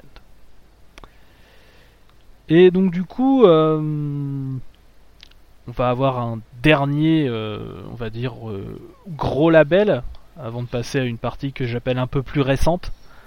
Euh, c'est le label Air Swan, qui est sans doute plus connu des lecteurs VF. Voilà, j- j'entends Ch'ti dire yes parce que peut-être que tu Non, c'est pas moi. C'était moi. Mais je connais. D'accord. Parce que je, je me disais que c'est peut-être un soupir de soulagement, enfin quelque chose que tu as vu. Voilà. Et Non, mais euh, c'est bon, Vertigo, euh, Oui, je, c'est un vrai, peu. c'est vrai. euh, c'est vrai. Donc Air Swan, c'était une série de graphic novels donc qui était toujours hors continuité, qui était censée présenter donc des versions plus modernes des héros DC. Et techniquement, c'est l'héritier spirituel du label All Star, et qui Oui, aura oui, bah, ça. finalement plus de succès, en tout cas en termes de euh, comics publiés. Ah, il, a- il a son gros problème de ne pas réussir à lancer euh, tous les titres qu'il voudrait euh, lancer, quoi. C'est, euh, parce qu'il a longtemps traîné avec juste quelques titres, et, Mm, mm. mais, euh, C'est ça, mais mais je sais pas, le- il s'en le dernier, il c'est, s'en sort euh, quand même mieux Lantern, que du coup, du coup, la tentative précédente, on va dire. ouais, ouais. Bah, en tout cas, le mérite d'avoir sorti des titres finis. Oui. C'est vrai. À chaque fois. En graphic novel, en tout cas, il y avait une, il y avait une fin de tome. Oui, oui. Après, une fin Ah oui, oui, voilà, une fin de tome, ouais. euh, Parce que- euh, voilà, mais on avait une fin de tome. Et Après, ouais, il y a des, Il y a des titres qui restent encore euh, mm, bah, officiellement, comme le, comme le label euh, est toujours euh, en activité, donc euh, les titres qui officiellement ne sont pas morts et qu'on attend avec beaucoup d'impatience personnellement, un, un Aquaman Earth One par Francis Manapoul, euh, voilà, Ouais. je, je, je- je signe, hein, je signe. Dès, dès qu'on a commencé à en parler, j'étais là, bah très bien, ok, c'est bon, ça sort quand, j'achète. Mais euh, voilà, on, on a quand même eu à côté de, de- de- de jolies choses. Le, on a eu le Batman Earth One, Wonder Woman Earth One, Titan Earth One et Green Lantern Earth One. Ouais. Euh, c'est tout. Superman aussi, Et Superman. tout premier. Superman. Earth One, bah oui, de Straczynski qui était le premier, ça. effectivement. Euh, D'ailleurs, sur euh, Batman Air One, en fait, du coup, Geoff Jones a réutilisé euh, la version d'Harvey Bullock qu'il voulait utiliser en fait dans la série All Star qu'il devait faire. Voilà, toujours dans la petite filiation entre les deux, entre les deux labels. Voilà. Rien ne se perd, rien ne se crée, tout se transforme. C'est ça. C'est important. Non, non, puis c'est une bonne série euh, All Stars, enfin euh, Air One. tu vois, je, Ouais. je me, je me perds un petit peu. Ouais. Mais euh, ouais, non, ça, ça vaut toujours le coup. Euh, et on va arriver donc à voilà, ce qu'on va appeler la période récente. C'est-à-dire celle bah, qui arrive. J'ai fait un peu le, le distinguo en fait à partir du moment où on est arrivé au moment de Flashpoint en fait et euh, au moment des New 52. Voilà, c'est pour Mm. ça que j'ai arrêté à partir. euh, voilà, Earth One est un peu sur la limite puisqu'il est là en 2010. Voilà. Oui. Euh, donc ce qu'on peut noter, c'est que euh, depuis, on va dire à peu près ce moment-là, j'ai l'impression, en tout cas personnellement, vous me direz ce que vous en pensez, que DC en fait veut aller plus vers des pop-up imprints. Donc les imprints qui sont chapeautés par une seule personne. On a pu voir en 2016 arriver le label pour adultes Young Animal, donc qui est chapeauté par Gérard Way. En 2018, on a eu le label pour euh, donc jeunesse Wonder Comics, chapeauté par Brian Michael Bendis. Et là, en 2019, on a eu l'annonce de Hill House Comics, qui est un label plus horrifique, qui est chapeauté par Joe Hill. Ouais. Et c'est effectivement, euh, effectivement, à chaque fois, on a un chef d'orchestre, euh, un mec qui lead un peu tout et euh, c'est différent. Mhm. Du coup, forcément, du, du, du système d'imprint euh, plus, plus classique, ou enfin, en tout cas, comme ceux, qu'on vient, ceux dont on vient de parler. Mais, mais ça a donné de jolies choses. Je sais que, enfin, moi, il y a pas mal de titres de, de Young Animal, de, de Gérard Way, Ah, que, tout à fait. que je trouve très sympa. Euh, et en plus, euh, quand ça a été bien mené, puisque il y a eu, y a eu, il y a eu des crossovers, euh, enfin dont un le Milk Wars, Oui, qui est, avec la qui Justice est- League. qui est génial avec la Justice League. Donc quand c'est quand c'est bien mené et bien chapeauté, il y a effectivement moyen de faire de, de- de- de très belles choses. Euh, après sur les autres, euh, faut voir. Tu n'es pas emballé par Wonder Comics, j'imagine. Bah, alors après, je je veux pas euh, tirer sur l'ambulance, mais Wonder Comics, j'ai pas lu assez. Mhm. Euh, j'ai lu euh, j'ai lu Naomi, j'ai lu les deux premiers numéros. Ouais. Young Justice, je j'ai lu j'ai lu deux numéros aussi, mais ça m'a vachement moins emballé. Naomi un peu plus. Wonder Twins, je suis passé à côté complètement. Ouais. Et euh, j'ai pas lu. Alors, euh, tu as Ouais, je, beaucoup je- de bien. je- vraiment, c'est la meilleure série. validé. Et euh, Naomi, j'ai terminé aussi, c'était sympathique. Sans, sans, euh, sans casser trois pattes à un canard unijambiste. Hein. Donc, donc voilà, donc pour vraiment pouvoir me prononcer, il faudrait quand même que je lise un petit peu plus. Donc c'est c'est sur la pile de, de retard Mhm. euh, que je compte faire diminuer le moins. Mais je suis, je suis assez d'accord avec toi par contre pour Young Justice. Mais voilà, je donc à voir. Mais euh, bon, si déjà ils ont pas foiré DLH, c'est Ah bien. ouais, non, Mais, euh, je, te- je te, mais, je te euh, confirme, il est très bon. Et après, bah, il a House Comics à voir. L'idée de... Mais je, je trouve que c'est c'est pas forcément une mauvaise chose d'avoir un univers chapeauté par, euh, par une personne. Ouais. Ça permet d'avoir vraiment une vision. Alors oui, c'est un peu plus restreint, mais ça peut Mm. peut-être donner un petit peu plus facilement de la cohérence entre les différents titres. Et ça peut donc permettre plus facilement à d'autres gens de faire découvrir les titres de l'imprint parce que bah, tu sais que voilà, c'est chapeauté par la même personne et, qu'il peut y avoir une relation entre les différents Ouais. titres. Après, c'est là que je me dis toujours que Karen Berger c'était une personne formidable parce qu'elle faisait ça avec Vertigo. Grave, grave, complètement. Parce que euh, techniquement, euh, enfin les, les titres horrifiques euh, de Joe Hill, enfin techniquement ça, ça aurait eu tout à fait sa place en tout cas chez Vertigo. Et euh, certains bah titres oui, aussi de, Young. Animals. Ouais, tout à fait. Il y a aussi donc un autre titre pop-up in-print qu'on est censé voir, qui est The Killing Zone, qui est annoncé en 2018, mais on n'a pas vu grand-chose pour le moment. Et il y en a eu d'autres qui ont été annoncés, comme le retour de Milestone Comics, sous le nom de Earth M. C'est depuis 2017 et bah voilà, je, ce ran, ce ran, je, je ne vois rien venir hein, vraiment, mais euh, voilà, c'est c'est très dommage parce que j'aimerais beaucoup voir euh, Milestone euh, revenir actuellement. Et du coup, en 2018, on a eu un nouveau système de label finalement qui a été annoncé. Est-ce que tu veux nous en dire un petit peu, euh, Yanda? Eh ben euh, oui, euh, avec plaisir. Euh, donc à compter de début 2020, début d'année prochaine, le- les publications d'ici vont être rassemblées autour de trois labels différents. C'est ça. Euh, donc on exite complètement tous les imprints euh, dont on vient de parler jusqu'à présent, euh, ben tous disparaissent. Sauf ceux qui sont gérés par une seule personne. Voilà, sauf les, sauf les pop-up qui eux euh, continuent dans, dans leur coin, mais euh, notamment Vertigo. Euh, c'est voilà, ils sont remplacés du coup maintenant par ces trois grands groupes Mhm. euh, parce que pour moi on change un petit peu le, on reste sur de, de l'imprint en tant que tel, mais vraiment pour moi ça rassemble, on est plus sur du groupe. Donc on va avoir toute la partie Black Label, C'est ça. où là on est sur du euh, supposé mature euh, hors continuité, mais Ouais, euh, qui rassemble, qui rassemble de, de- des gros gros noms. bah voilà, on a eu Brian Azzarello, Liber Mejo pour le Batman Damned, on a Frank Miller avec le Superman Yao. RKK, euh, euh, tout ça, euh, voilà, et, et plein d'autres, et plein d'autres prévisions. Et c'est aussi l'occasion pour DC de faire des rééditions par le biais du, du Black Label de titres un petit peu plus anciens. Mais, euh, mais et c'est un truc assez, euh, assez luxe aussi dans le format. Mhm. On sort du, du format de publication euh, classique du floppy. On est sur quelque chose d'un petit peu plus, un petit peu plus euh, quali. Euh, donc voilà, c'est le, le mature plus plus premium classe de Black Label et qui récupère aussi du coup bah voilà, les titres matures des autres imprints. Mhm. On a ensuite DC Inc. Alors DC Qui, Kids, euh, enfin, euh, c'est ça, parce qu'en fait, du coup, il y a une étape intermédiaire en 2018 où en fait il y a eu Black Label, DC Inc et DC Zoom.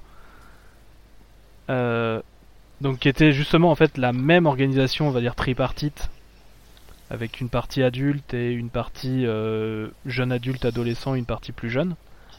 Et en fait en 2020, ils rechangent encore les noms, mais en gardant à peu près ce même genre d'organisation et en tuant les autres labels. C'est ça. C'est voilà. ça. Le, le DC Inc. du coup va. hum, euh, Ça s'appelait seulement DC, apparemment. Non, DC Kids. Oui, il est, il est ref- refondu et inclus dans le DC Kids.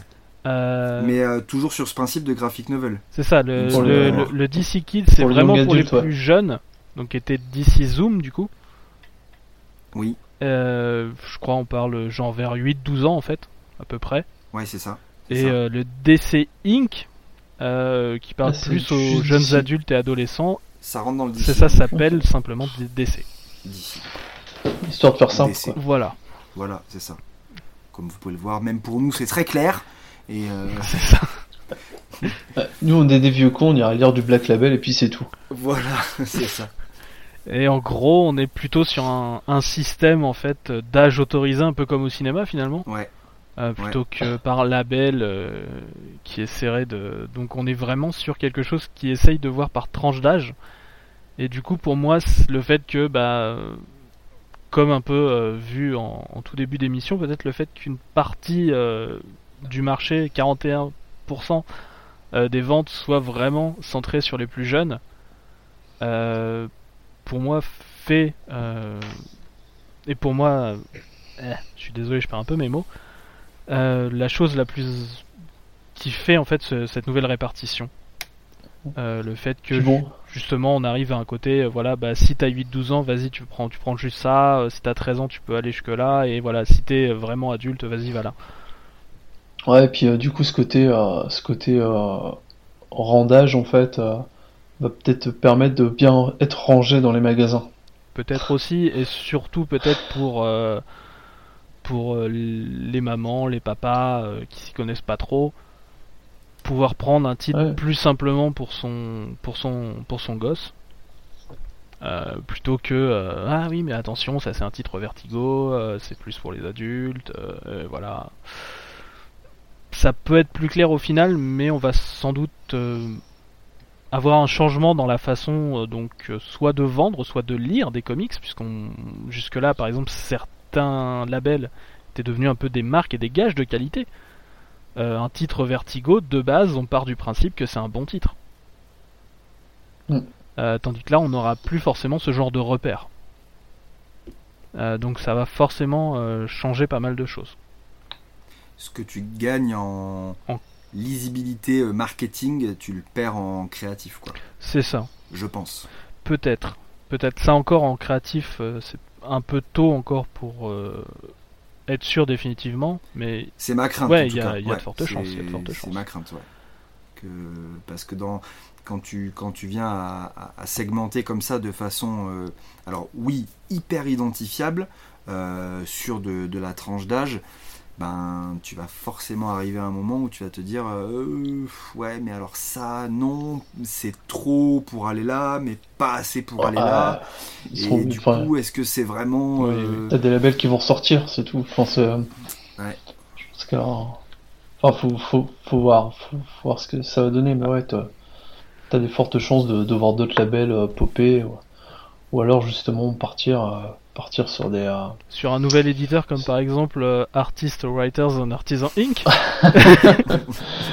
Eh non, non, non, mais euh, voir euh, des pop-up, euh, peut-être t'auras des pop-up in print qui seront, euh, qui, qui vont, qui vont prendre le pas là-dessus. Ou, euh, Peut-être, mais Voilà, ça, tu- ça, m'a l'air d'être quand même plus, euh, plus contraignant parce que ça demande quand même une charge de travail, j'imagine, bien, bien plus grande que faire un- juste un simple Ah ouais. titre. Oui, oui, c'est sûr, mais euh, je sais pas. Après, faut, faut voir. Enfin, Mm, mm. moi, j'aime bien l'aspect, euh, l'aspect de découpe en tranche d'âge. Enfin, même si je suis euh, du genre à bien aimer euh, lire même les trucs pour les petits. Ah oui, bah, laissez- Laissez-moi lire Batman Adventures. Et, mais voilà, enfin. Ouais, c'est cool. Enfin, je sais que. c'était quoi dans le Free Comic de, de DC là, il y en avait un qui était. Qui était orienté kids, euh, qui était pas, qui était pas déconnant. euh, Euh, J'arrive plus à me souvenir DC. Super Hero Girls, Euh, ouais, celui-là il était marrant. mais c'est un gros et- succès chez DC, chez, chez Ouais. DC ça. Ça marche Ouais. bien, ça. Ça marche très très bien. Non, ça- c'est une bonne revisite qui est, qui est assez marrante. Et puis, euh... ah, j'ai plus, le- j'ai plus le nom de la. C'était un Catwoman. Si, ouais, c'était Catwoman qui était. euh, du coup, ça devait être euh, la gamme, euh, la gamme euh, DC Inc. Il y a un petit Catwoman qui était, euh, qui s'annonçait pas mal. Par euh, une autrice de roman. euh. Ah oui, bah du coup, plus. ouais, ça. Ah Oui, c'est les, oui, c'est les trucs plus récents, Ouais. C'était ce que tu disais, Yes. ouais, euh, DC Inc. sans doute. Mm. Oui, il y a, y a- y a eu en effet un truc sur Catwoman. J'avoue que j'ai pas suivi le, le Free Comic Book Day euh, de cette année. Ah, je vais que par le Free Comic Book Day. euh, Mm. Parce que bon, euh, la HVO, ça- sa petite dose.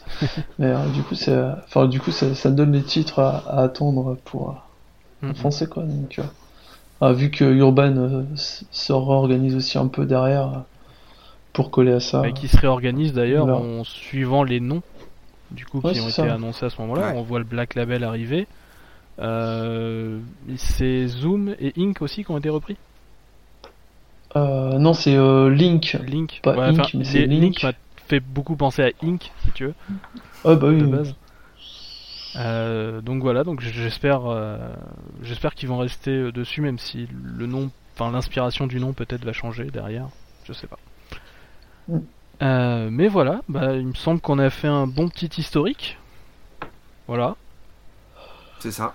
Euh, avant euh, de nous dire au revoir, euh, une petite rubrique habituelle, ce serait vos attentes pour le mois prochain. Donc euh, soit un titre VO, soit un titre VF, ou les deux si vous y tenez absolument. Voilà. Et comme c'est Ch'ti qui a commencé tout à l'heure, je propose de commencer avec toi Yanda. Ah Euh, Ah. Eh bien, euh, euh, euh, non, bah, pour le mois à venir, du coup, Ouais. c'est ça, sur novembre. Ça. hein. Alors, sur novembre, il y a un gros truc que j'attends. Euh, Au-delà de continuer à faire diminuer un pile de lecture VO qui a accumulé pas mal de retard euh, ces derniers mois, merci les examens. Euh, je suis très impatient et très curieux de lire le, le tome proposé par Urban sur euh, Etrigan, Hmm, le démon Etrigan, ouais. Jack Kirby. Et Ouais. il était, il était sur ma liste. Yes. et, eh bien, ouais, celui-là, là, il sort fin novembre et euh, je suis euh, on ne peut plus impatient et curieux d'aller euh, lire cela. Alors je les ai en VO, je te dis qu'ils sont sympas. Donc, Ah ben, Voilà. très bien. À moi, Jason Blood. c'est ça. Rise, rise, Demon et Tugan. Et donc du coup, toi, Ch'ti, Ah ouais, j'ai trop de trop de retard pour attendre, euh, enfin pour regarder novembre en fait, je regarde beaucoup en arrière. Je, je- Ah, je suis plutôt euh, quelques comics de retard. c'est Euh, triste. Ouais, c'est triste. Mais euh, non, dans les sorties à venir, bon, ouais, forcément du Rick et, Rick et Morty, Ouais. y a la suite forcément qui, qui va m'intéresser. C'est bien, t'as de la suite dans les idées. Et euh, sinon, je crois qu'il y a, il y a Heroes euh, in Crisis qui, euh, qui arrive chez Urban. Tout à fait. Mi-novembre. Donc euh, voilà, faut, faut, faut que je m'accorde peut-être un petit peu de place pour. euh, Poliment, moi je comptais ne pas en regarder. parler. Pardon? Poliment, je comptais ne pas en parler. Ah, bon. Bon, bah voilà, je me rabattrai juste sur mon Power Rangers tome 4 et puis c'est tout. Non, non, mais Heroes in Crisis, c'est bien. hein, Il faut. euh, si, si, c'est c'est important. C'est à lire. Ouais. Euh, J'ai j'ai- j'ai- j'ai- j'ai- j'ai deux trois réserves, mais j'en ai déjà. Est-ce qu'on a encore une heure ou deux On a Non, encore non, non, une heure non, ou deux non. pour en Je, parler je, je, je dirais juste que j'ai deux trois réserves sur euh, certains points. Mais euh, Bon, bah, sur beaucoup de points, il y, a- y a- y eu des choses extrêmement bien. Le voyage était intéressant, la destination est par contre à chier. J'aime beaucoup cette image. Non, oui. on fait un et il pour la sortie. Il y a quelques trous sur la route. Oui, hein. oui, Il y a oui, quelques trous très sur la clairement. Euh, alors moi de mon côté, bah du coup, euh, bon bah le démon euh, de Jack Kirby c'est fait. Hmm. du coup, je crois ah, en VF, j'attends vraiment le tome 1 des Next Men chez Delirium. Donc qui est John Byrne en fait qui bah, essaye de faire des X-Men sans avoir le droit de faire des X-Men. Très bien. Donc voilà, il a fait ça pendant longtemps et j'ai très envie de découvrir ça. Et en VO, je suis assez intéressé par un titre Young Animal, figure-toi. Ah, Ouais. J'ai envie de lire Far Sector. Euh, Ah ouais, ah, mais oui qui donc, euh, bah, c'est un titre Young Animals, mais qui a un, c'est une nouvelle Green Lantern. Juste euh, qui, qui arrive comme ça, donc dans, dans un label, donc euh, voilà. Donc qui s'appellerait Sojourner Yomuline, euh, donc qui arriverait donc dans euh, The, euh, The City Enduring, qui serait une espèce de gigantesque métropole interstellaire de l'espace mon cul. Et en fait, tous ces habitants apparemment auraient décidé d'arrêter d'avoir des sentiments pour arrêter tous les crimes il y a à peu près 500 ans. Et du coup, c'est donc dans ce cadre-là qu'arrive donc cette nouvelle Green Lantern. Et je suis assez chaud. Donc c'est écrit, Équilibrium. c'est ça, c'est écrit, c'est Equilibrium tout à fait. C'est écrit par une autrice qui s'appelle N.K. Jemisin, donc qui a écrit euh, pas mal de, de romans euh, qui ont même gagné des prix donc de science-fiction, euh, notamment une trilogie qui s'appelle Les Livres de la, de la Terre fracturée, et c'est dessiné par Jamal Campbell, donc qui a fait récemment Naomi. Naomi. ou encore Green Arrow Yes. aussi. Ah, il a fait du Green Ouais. Arrow aussi. Bah, dis donc, le monsieur ne se refuse Et euh, Je savais pas. Enfin, jetez juste un, un œil au- au- au- aux pages antérieures et voilà. Et vous saurez pourquoi j'ai envie de le lire.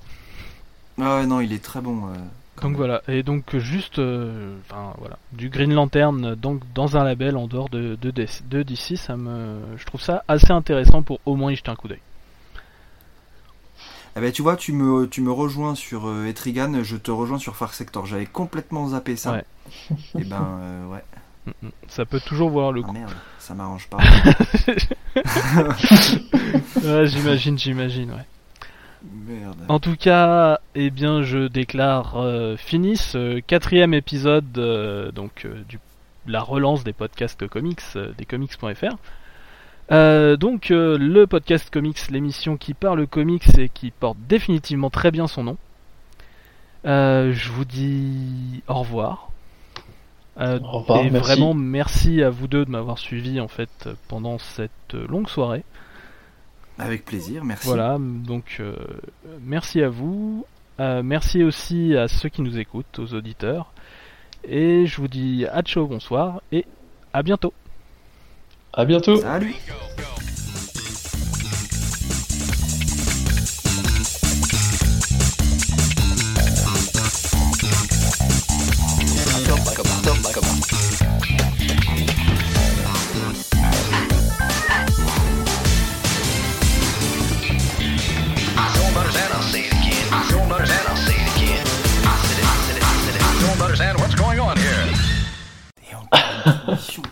C'est extraordinaire. ah, les mecs, vous êtes en maîtrise, hein. Ah c'est beau.